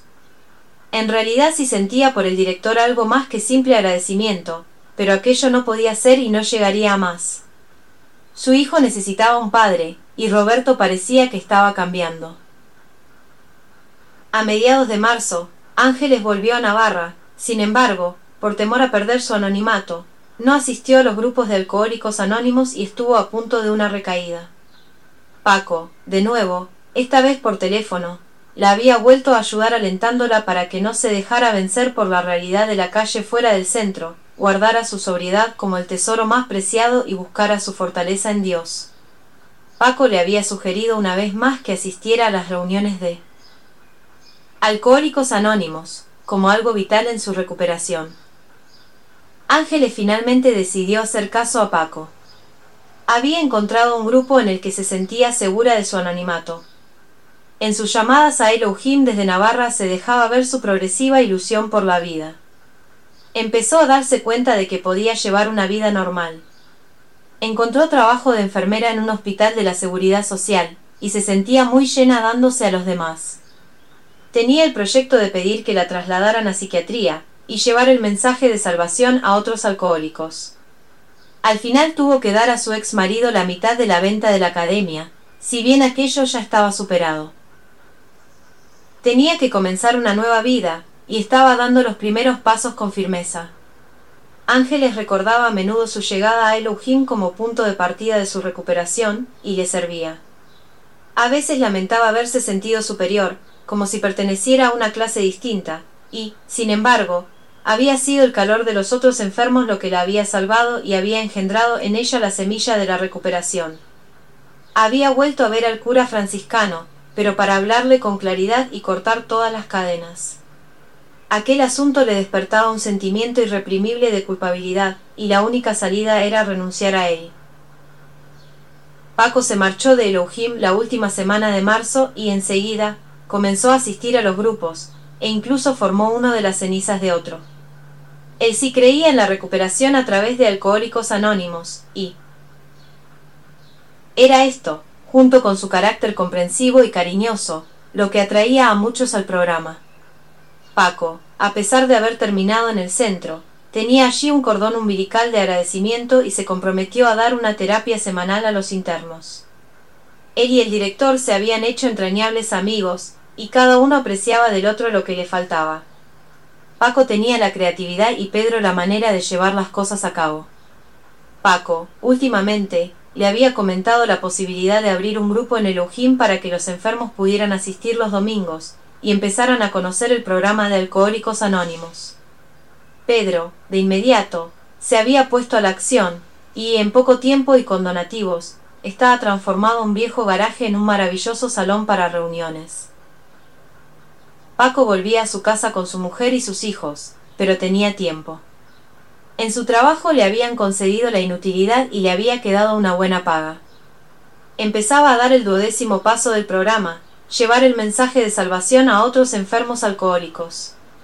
Para Paco, el Ojim era además un oasis en su lucha diaria, y allí pensaba pasar algunas temporadas para cargar pilas, como se decía en el argot.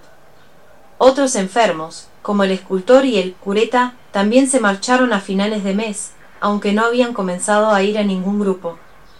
Ellos confiaban en la misa y el rosario diario para salir adelante. A finales de marzo, uno de los hermanos del periodista llamó de nuevo al director.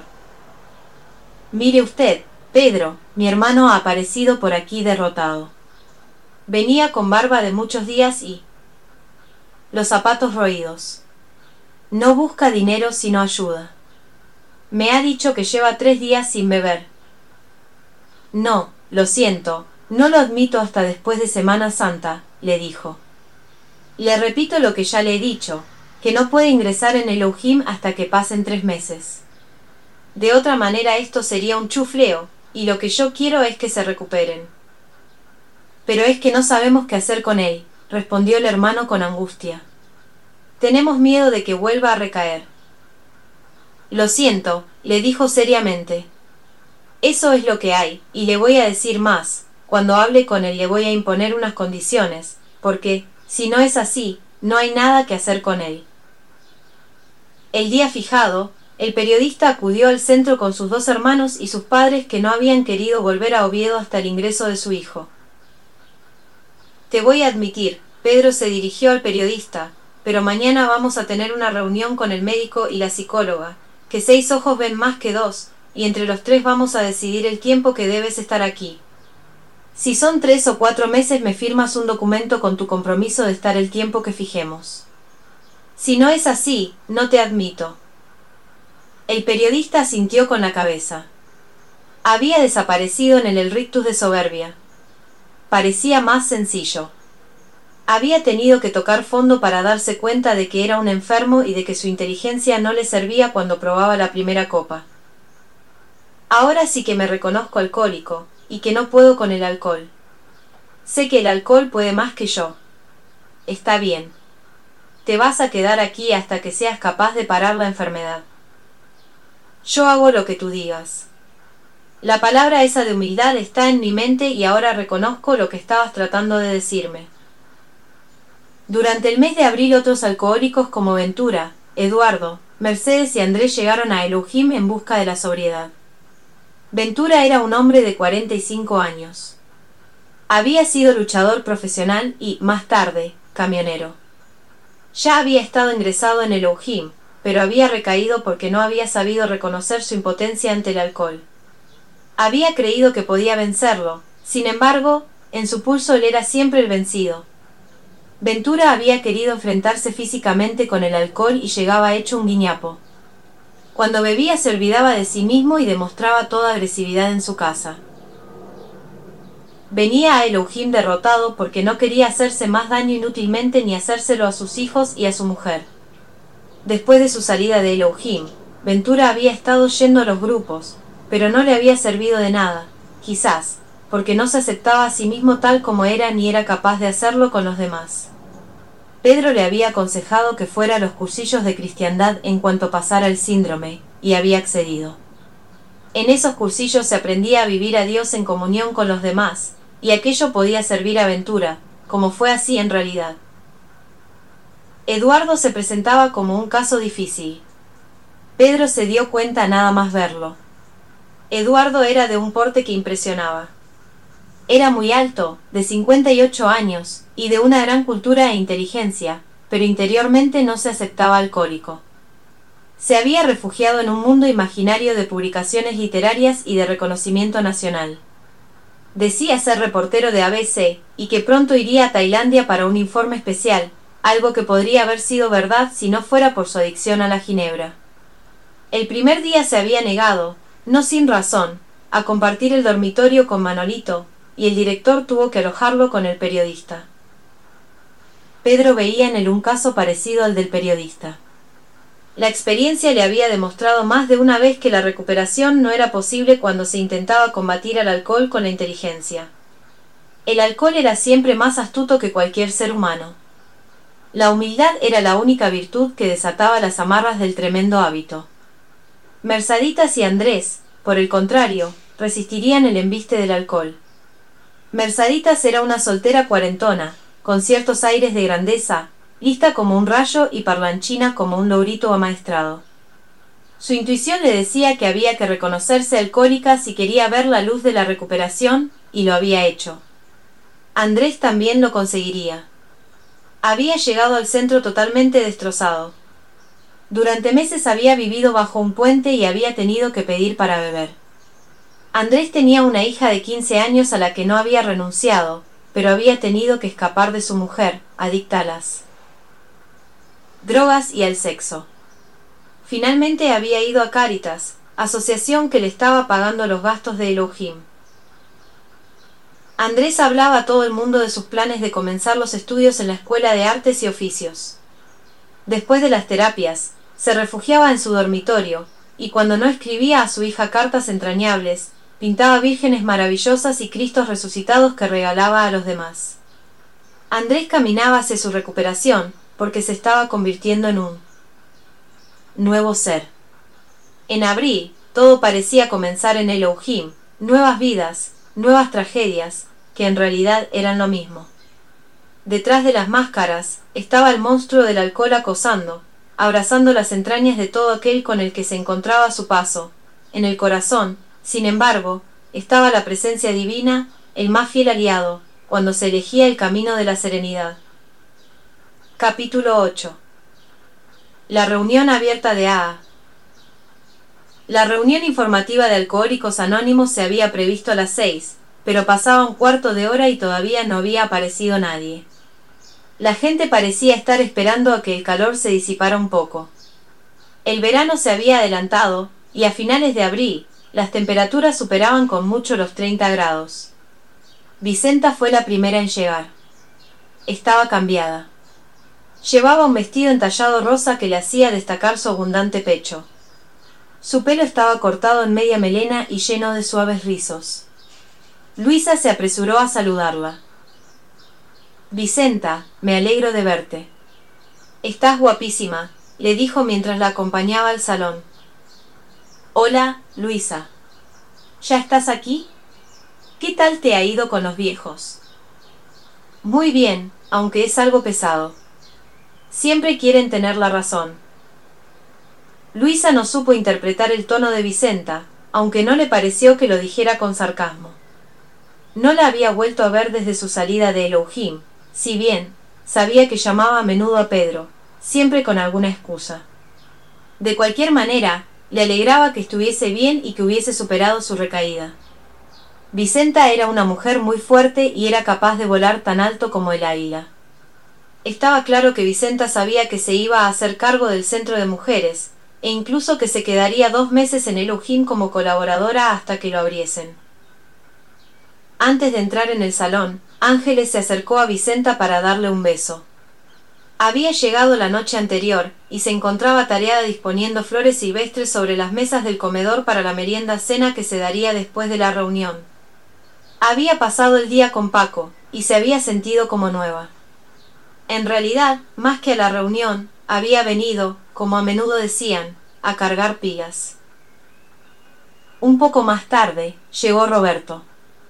Su relación con Luisa había mejorado bastante. Se habían visto muchos fines de semana mientras estaba en la residencia de ancianos, pero consideraba que Pedro seguía siendo un escollo. Posteriormente vinieron la madre y las hermanas de Paco y a continuación empezó a llegar la gente que entraba en el salón directamente o se paraba a charlar.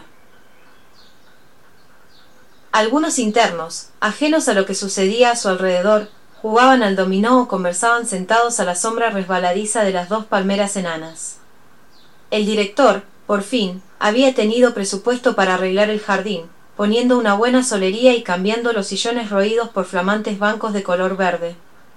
Todo estaba limpio porque los internos se habían encargado de barrer y regar con agua del pozo. La huerta, perfectamente delineada en surcos, estaba en flor. Pronto se recogerían tomates, pimientos, coliflores, berenjenas, incluso sandías y melones. Allí no faltaba nada de aquello, porque la fruta y la verdura decomisada era llevada a Elohim por la policía misma, pero era una buena terapia para los internos plantar y ver crecer las hortalizas, especialmente para Juan, que había continuado cuidando la huerta de Javier. Ambos eran un ejemplo de gente de campo que solo a través de muchos años se dan cuenta de los efectos perniciosos del aguardiente mañanero y del vino joven. La huerta daba una nota de frescor al centro y era la admiración de los que iban llegando. El profesor de lengua fue uno de los últimos en llegar y enseguida se acercó a Luisa con un beso. Tomás la admiraba porque había observado su ansia tremenda de superación. Esta le presentó a Roberto, que le dio la mano, mientras agarraba con fuerza la cintura de Luisa. Después saludó a Mercedes, que se había acercado al verlo, y se dirigió hacia los bancos para estrechar la mano al periodista y a los otros que estaban allí. ¿Qué tal te va con el ordenador? preguntó al periodista. Pues muy bien. Ya tengo algunas personas que están interesadas en informatizar sus negocios. El profesor se alegró. El periodista parecía haber encontrado un objetivo en su vida. Era un ser de una inteligencia vivaz. Lo había notado desde el primer día. Nunca le había hablado del mismo, pero sabía por Pedro que sus hermanos le habían ayudado a salir adelante. Le habían comprado el ordenador que había instalado en su dormitorio. Desde que tienes el ordenador, ya no quieres nada con nosotros, le dijo Tomás con algo de retintín.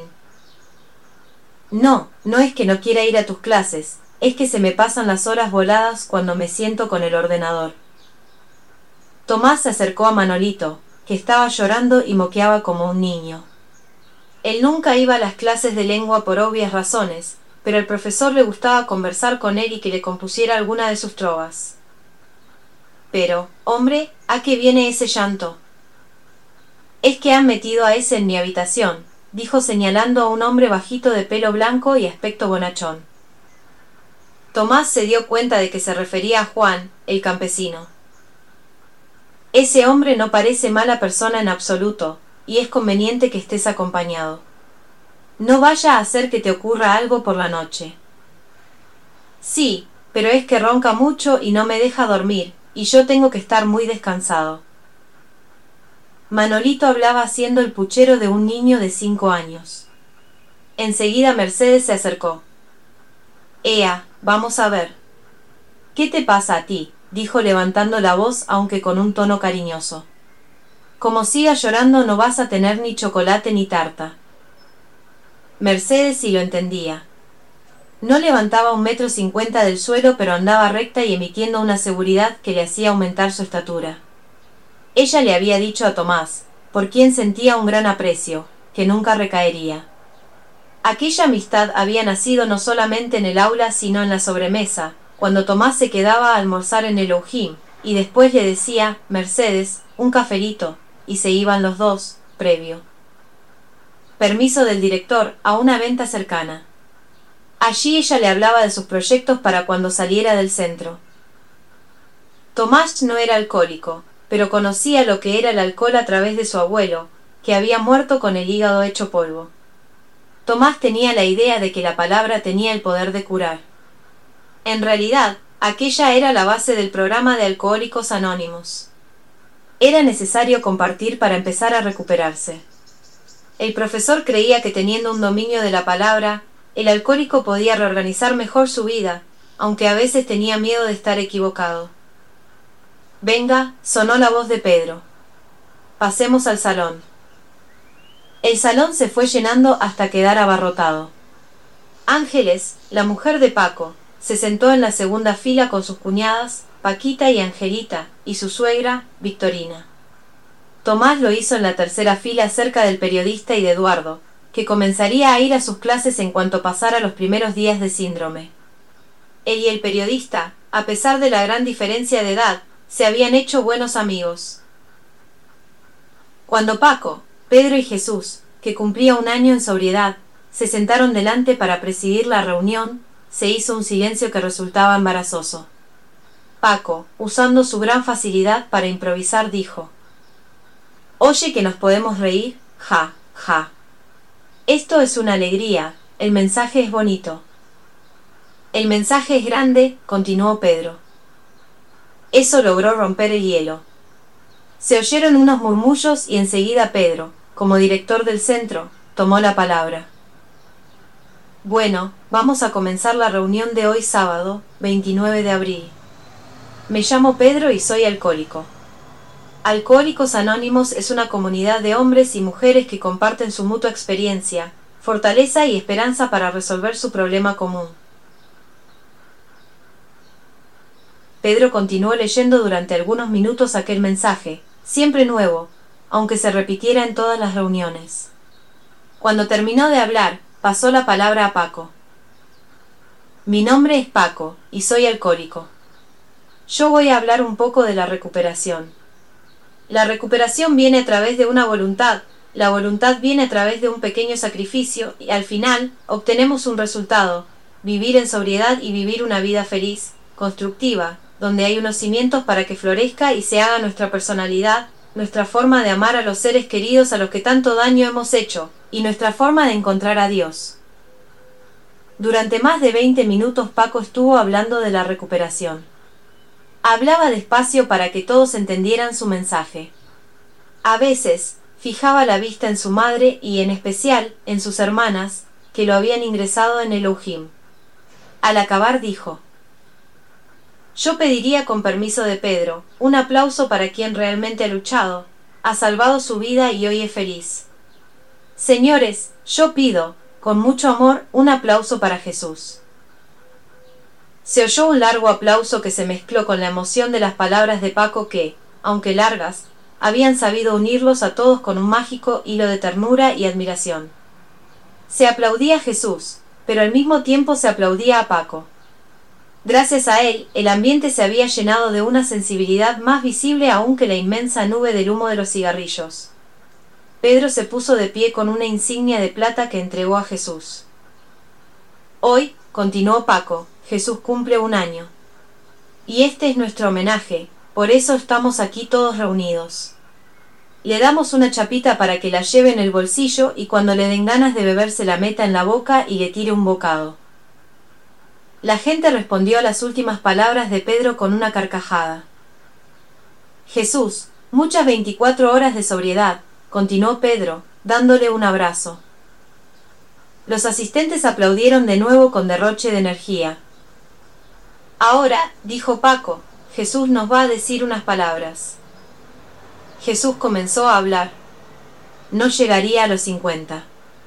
Era regordete. Llevaba una camisa blanca remangada a medio brazo y desabrochada hasta cerca de la mitad del pecho. Cuando comenzó a hablar, se pudo observar que le faltaba la mayoría de los dientes. Me llamo Jesús y soy alcohólico, dijo al fin. Hola, Jesús, contestaron todos al unísono. Yo empecé a beber con catorce o quince años, después de salir de un reformatorio en el cual me pegaron mucho y estaba amargado de la vida. Me juntaba con personas mayores y me envicié muy pronto en lo que es el alcohol. Estuve mucho tiempo en la Legión, allí seguí bebiendo, tuve un intento de suicidio y estuve en el psiquiátrico, estuve en la cárcel, todo por culpa del alcohol. Me casé creyendo que iba a cortar la cosa, pero mi mujer le echaba las culpas al alcohol de todo lo que pasaba y seguí bebiendo mucho más. Yo vivía para beber. Llegué al extremo de que era un payaso. Todos se reían de mí. Al final me encontré tirado en la calle, abandonado por los rincones de esta ciudad y unos niñatos me quemaron el cuello con un encendedor. Fue ese momento en que me di cuenta que estaba en las últimas.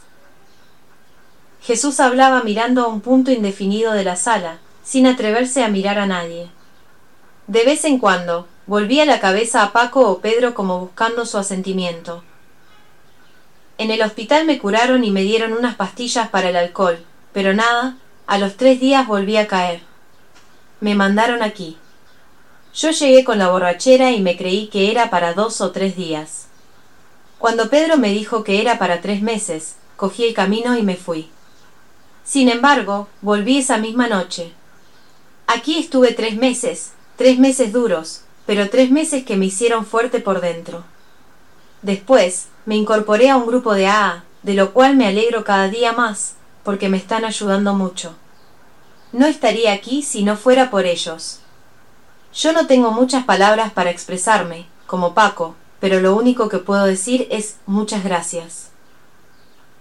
Al terminar, se oyó un aplauso fuerte, firme, de apoyo incondicional para aquel hombre que tanto había sufrido. Le llegó el turno a Pedro como director del centro de rehabilitación. Ya había contado su vida cientos de veces, pero no le importaba hacerlo una vez más. Aquello era una reunión abierta, lo que significaba que había personas que bien podían ser alcohólicos, y sabía que su mensaje como el de Paco y Jesús podía servir de algo. Miró adelante. Su hija mayor estaba allí con su novio. Su mujer, como siempre, no había podido venir. Habló de su intento de suicidio, de su vida en la calle mendigando para poder beber, de su rehabilitación con los grupos de alcohólicos anónimos de su ciudad natal y de su llegada al centro, primero como colaborador y después como director. Paco hizo también hablar a Vicenta, que se había sentado al lado de Ángeles. ¿Sabes la vergüenza que me da hablar en público? Paco, dijo como preámbulo. Solo puede decir que intenté salir muchas veces, y recaí otras tantas, incluso después de estar en el Ujim ocho meses, por una tontería. Sé que esto es una reunión de alcohólicos anónimos y no debería decirlo, pero no voy a los grupos porque no me gusta calentar el asiento. Yo no sé compartir. Es un gran defecto, pero es así, y la base de Alcohólicos Anónimos es compartir tus fantasmas con los demás. De todas formas, yo sigo el programa de las 24 horas y me sirve. Seguramente que hay una distinguida amiga nuestra que ha venido de lejos que quiere decirnos algo, dijo Paco refiriéndose a Ángeles. Ángeles se levantó. Estaba bella en su madurez. Su aspecto era frágil, pero al mismo tiempo fuerte. Debo a Elohim no solo mi recuperación, sino mi vida. Llegué con el alma partida en dos por el alcohol y los golpes de la vida, pero aquí mi alma se fundió en una sola y se fundió con el amor incondicional que recibí. En este centro están las raíces de mi sobriedad y estoy agradecida y orgullosa. Gracias. Gracias a ti, ángeles, dijo Paco. Paco también había hecho señas a Luisa para que hablara, pero ésta se había negado rotundamente. Mercedes, sin embargo, si quería hablar y así se lo indicó a Paco. No os preocupéis que no voy a hablar tanto como acostumbro. Estoy aprendiendo a decir las palabras justas. Hoy no voy a beber, mañana no sé. Era la contraseña para la sobriedad y todos comprendieron. La reunión se alargó por tres horas. Había muchas cosas que compartir, que decir. Habían llegado personas que todavía no se aceptaban alcohólicos, y había que mostrarles el camino. Al terminar, se sirvieron primero unos refrescos con algunas tapas, y después chocolate con un trozo de la tarta que se había regalado a Jesús.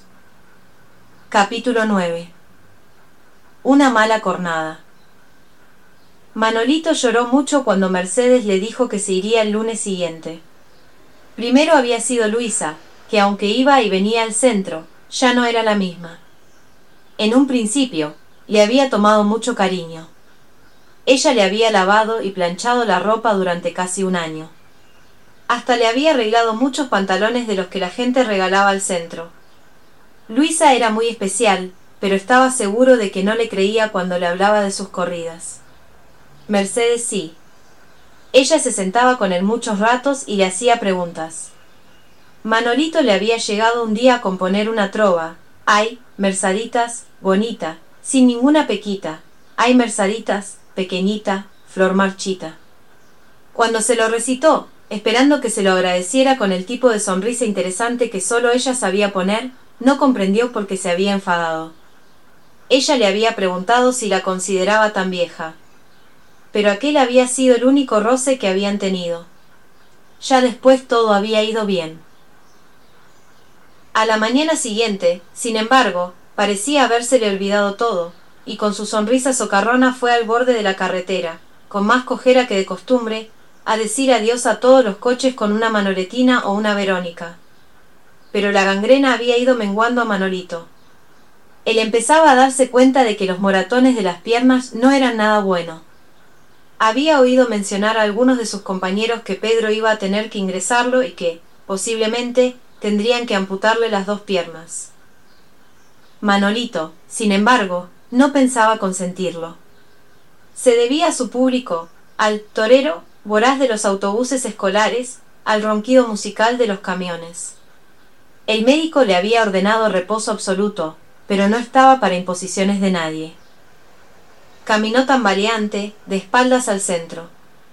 No se dio cuenta de que el sol ya llevaba bastante tiempo fuera ni de que era domingo. No vio ni autobuses ni camioneros. Ya aparecerán, pensó. Se dispuso a la faena. Pensaba en su último triunfo en la plaza del puerto. Nunca comprendió por qué no le habían salido contratos para la maestranza.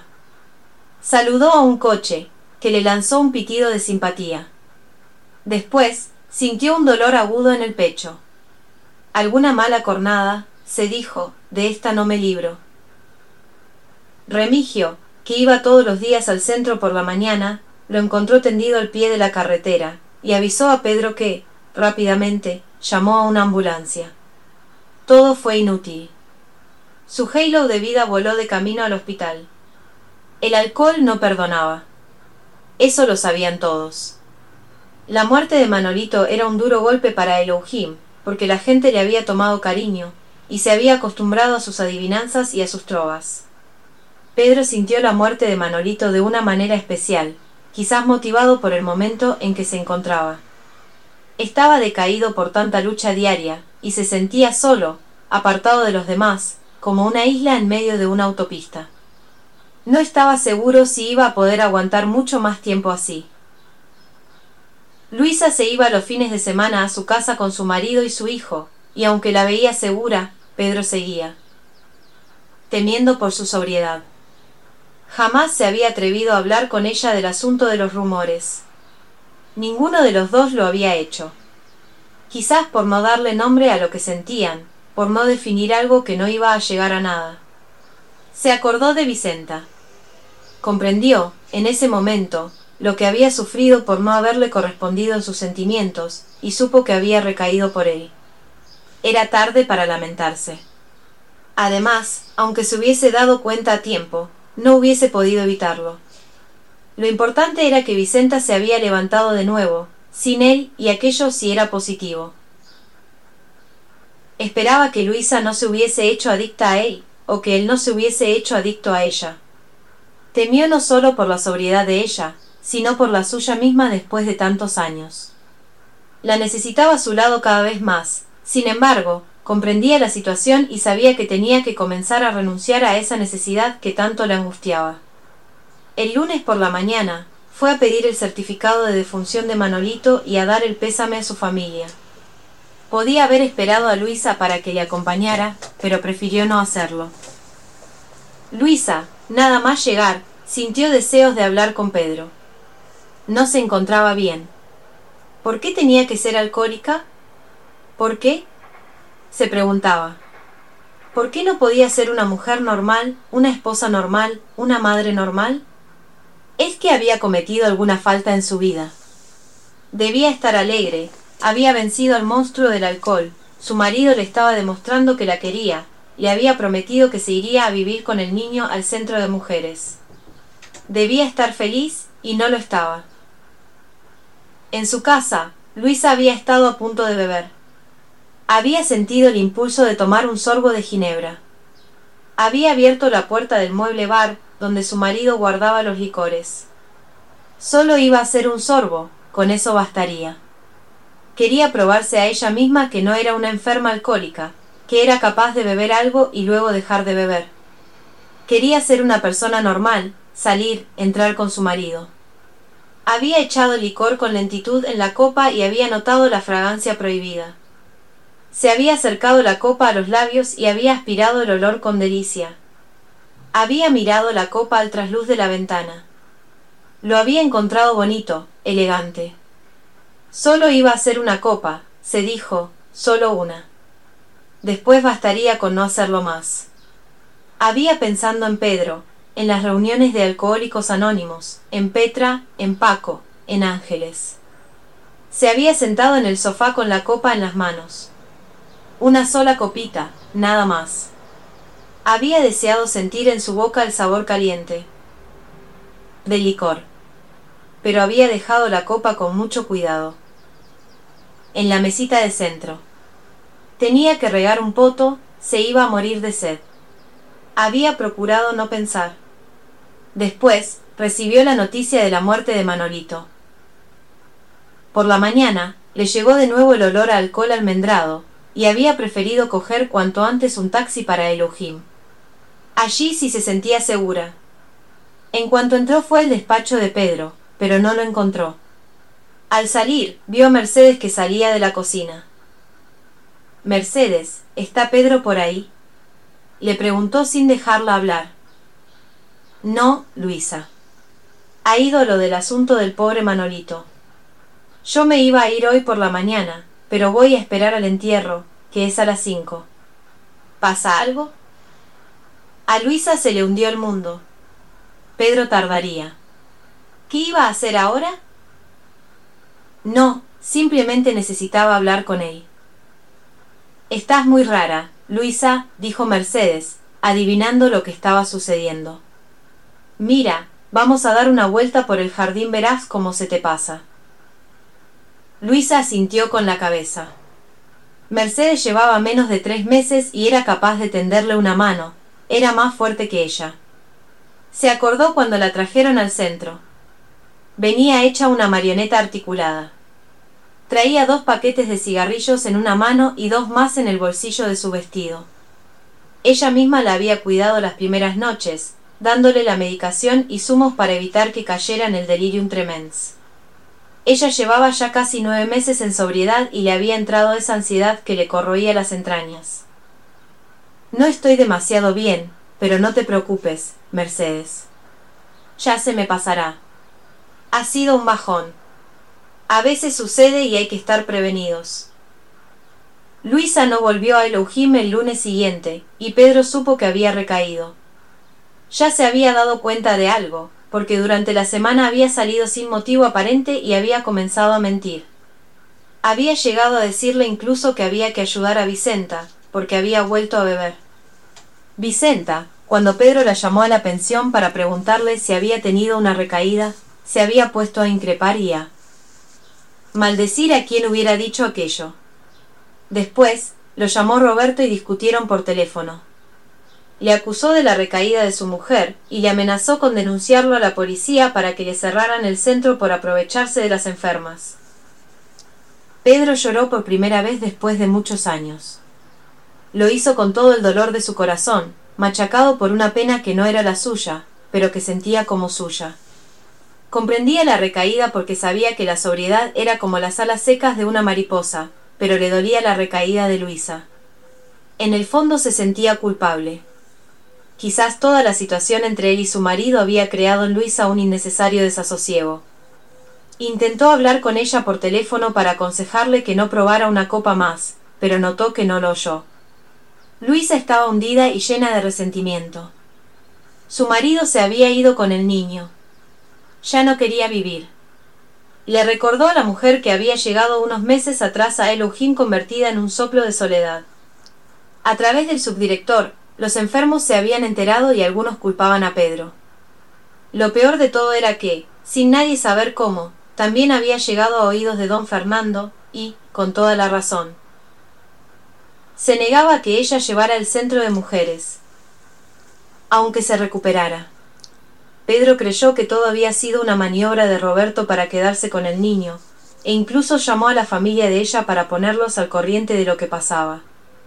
Sin embargo, Roberto volvió a casa a los dos días. Solo había querido poner a Luisa en una situación límite para que reaccionara. Y aquello dio, finalmente, resultado. Luisa llamó a Pedro para pedirle ayuda. Porque había dejado de beber. Pedro le aconsejó que volviera al centro, pero Luisa se negó. Él, entonces, le mandó la medicina necesaria a través del subdirector. Muy a su pesar, comprendió que no era conveniente. Capítulo 10. Un puente sobre Elohim. A finales de junio Elohim no parecía el mismo. Nuevos alcohólicos habían llegado, pero no se había vuelto a admitir a más mujeres. No quedaba ninguna cama libre excepto las dos del piso que habían estado ocupando Vicenta, Luisa y Ángeles. Con los nuevos enfermos, nacerían nuevas tensiones, pero el objetivo de Elohim seguía claro y fresco, salvar vidas. El centro de mujeres estaría listo en quince días. Luisa no iba a ser la directora, aunque había conseguido que don Fernando la considerara para subdirectora. No había duda de que una vez vencida su recaída, realizaría una buena labor. El único problema que quedaba por solucionar era el de la directora. Pedro no había podido encontrar todavía a una persona de su confianza, pero había hablado con Ángeles en Navarra y le pareció que podía convencerla. Después se puso en contacto con Paco. Paco, dijo Pedro, te voy a dar una sorpresa, aunque no sé si dártela ahora o no. Bueno, te lo voy a decir ya. Le he pedido a Ángeles que se haga cargo del centro de mujeres. Paco se quedó callado por unos segundos, sin saber qué decir. Ángeles le acababa de llamar pidiéndole más que su opinión sobre el particular, su bendición. Ángeles, le había dicho él, tienes que hacer lo que tú creas, y si quieres mi consejo, te lo voy a dar.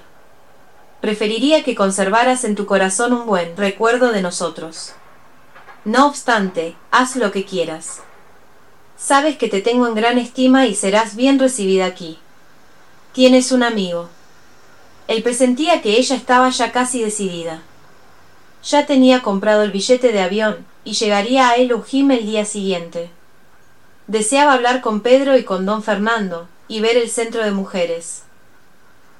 Paco comprendió, enseguida, la causa de la llamada de Pedro. El director era listo, y lo quería preparar para que la animara a que aceptara el cargo, pero él no podía hacer eso. Era mucha responsabilidad pedirle que dejara su trabajo en Navarra para hacerse cargo de un centro que no veía con demasiado futuro. Si Pedro necesitaba una directora, se la podía buscar.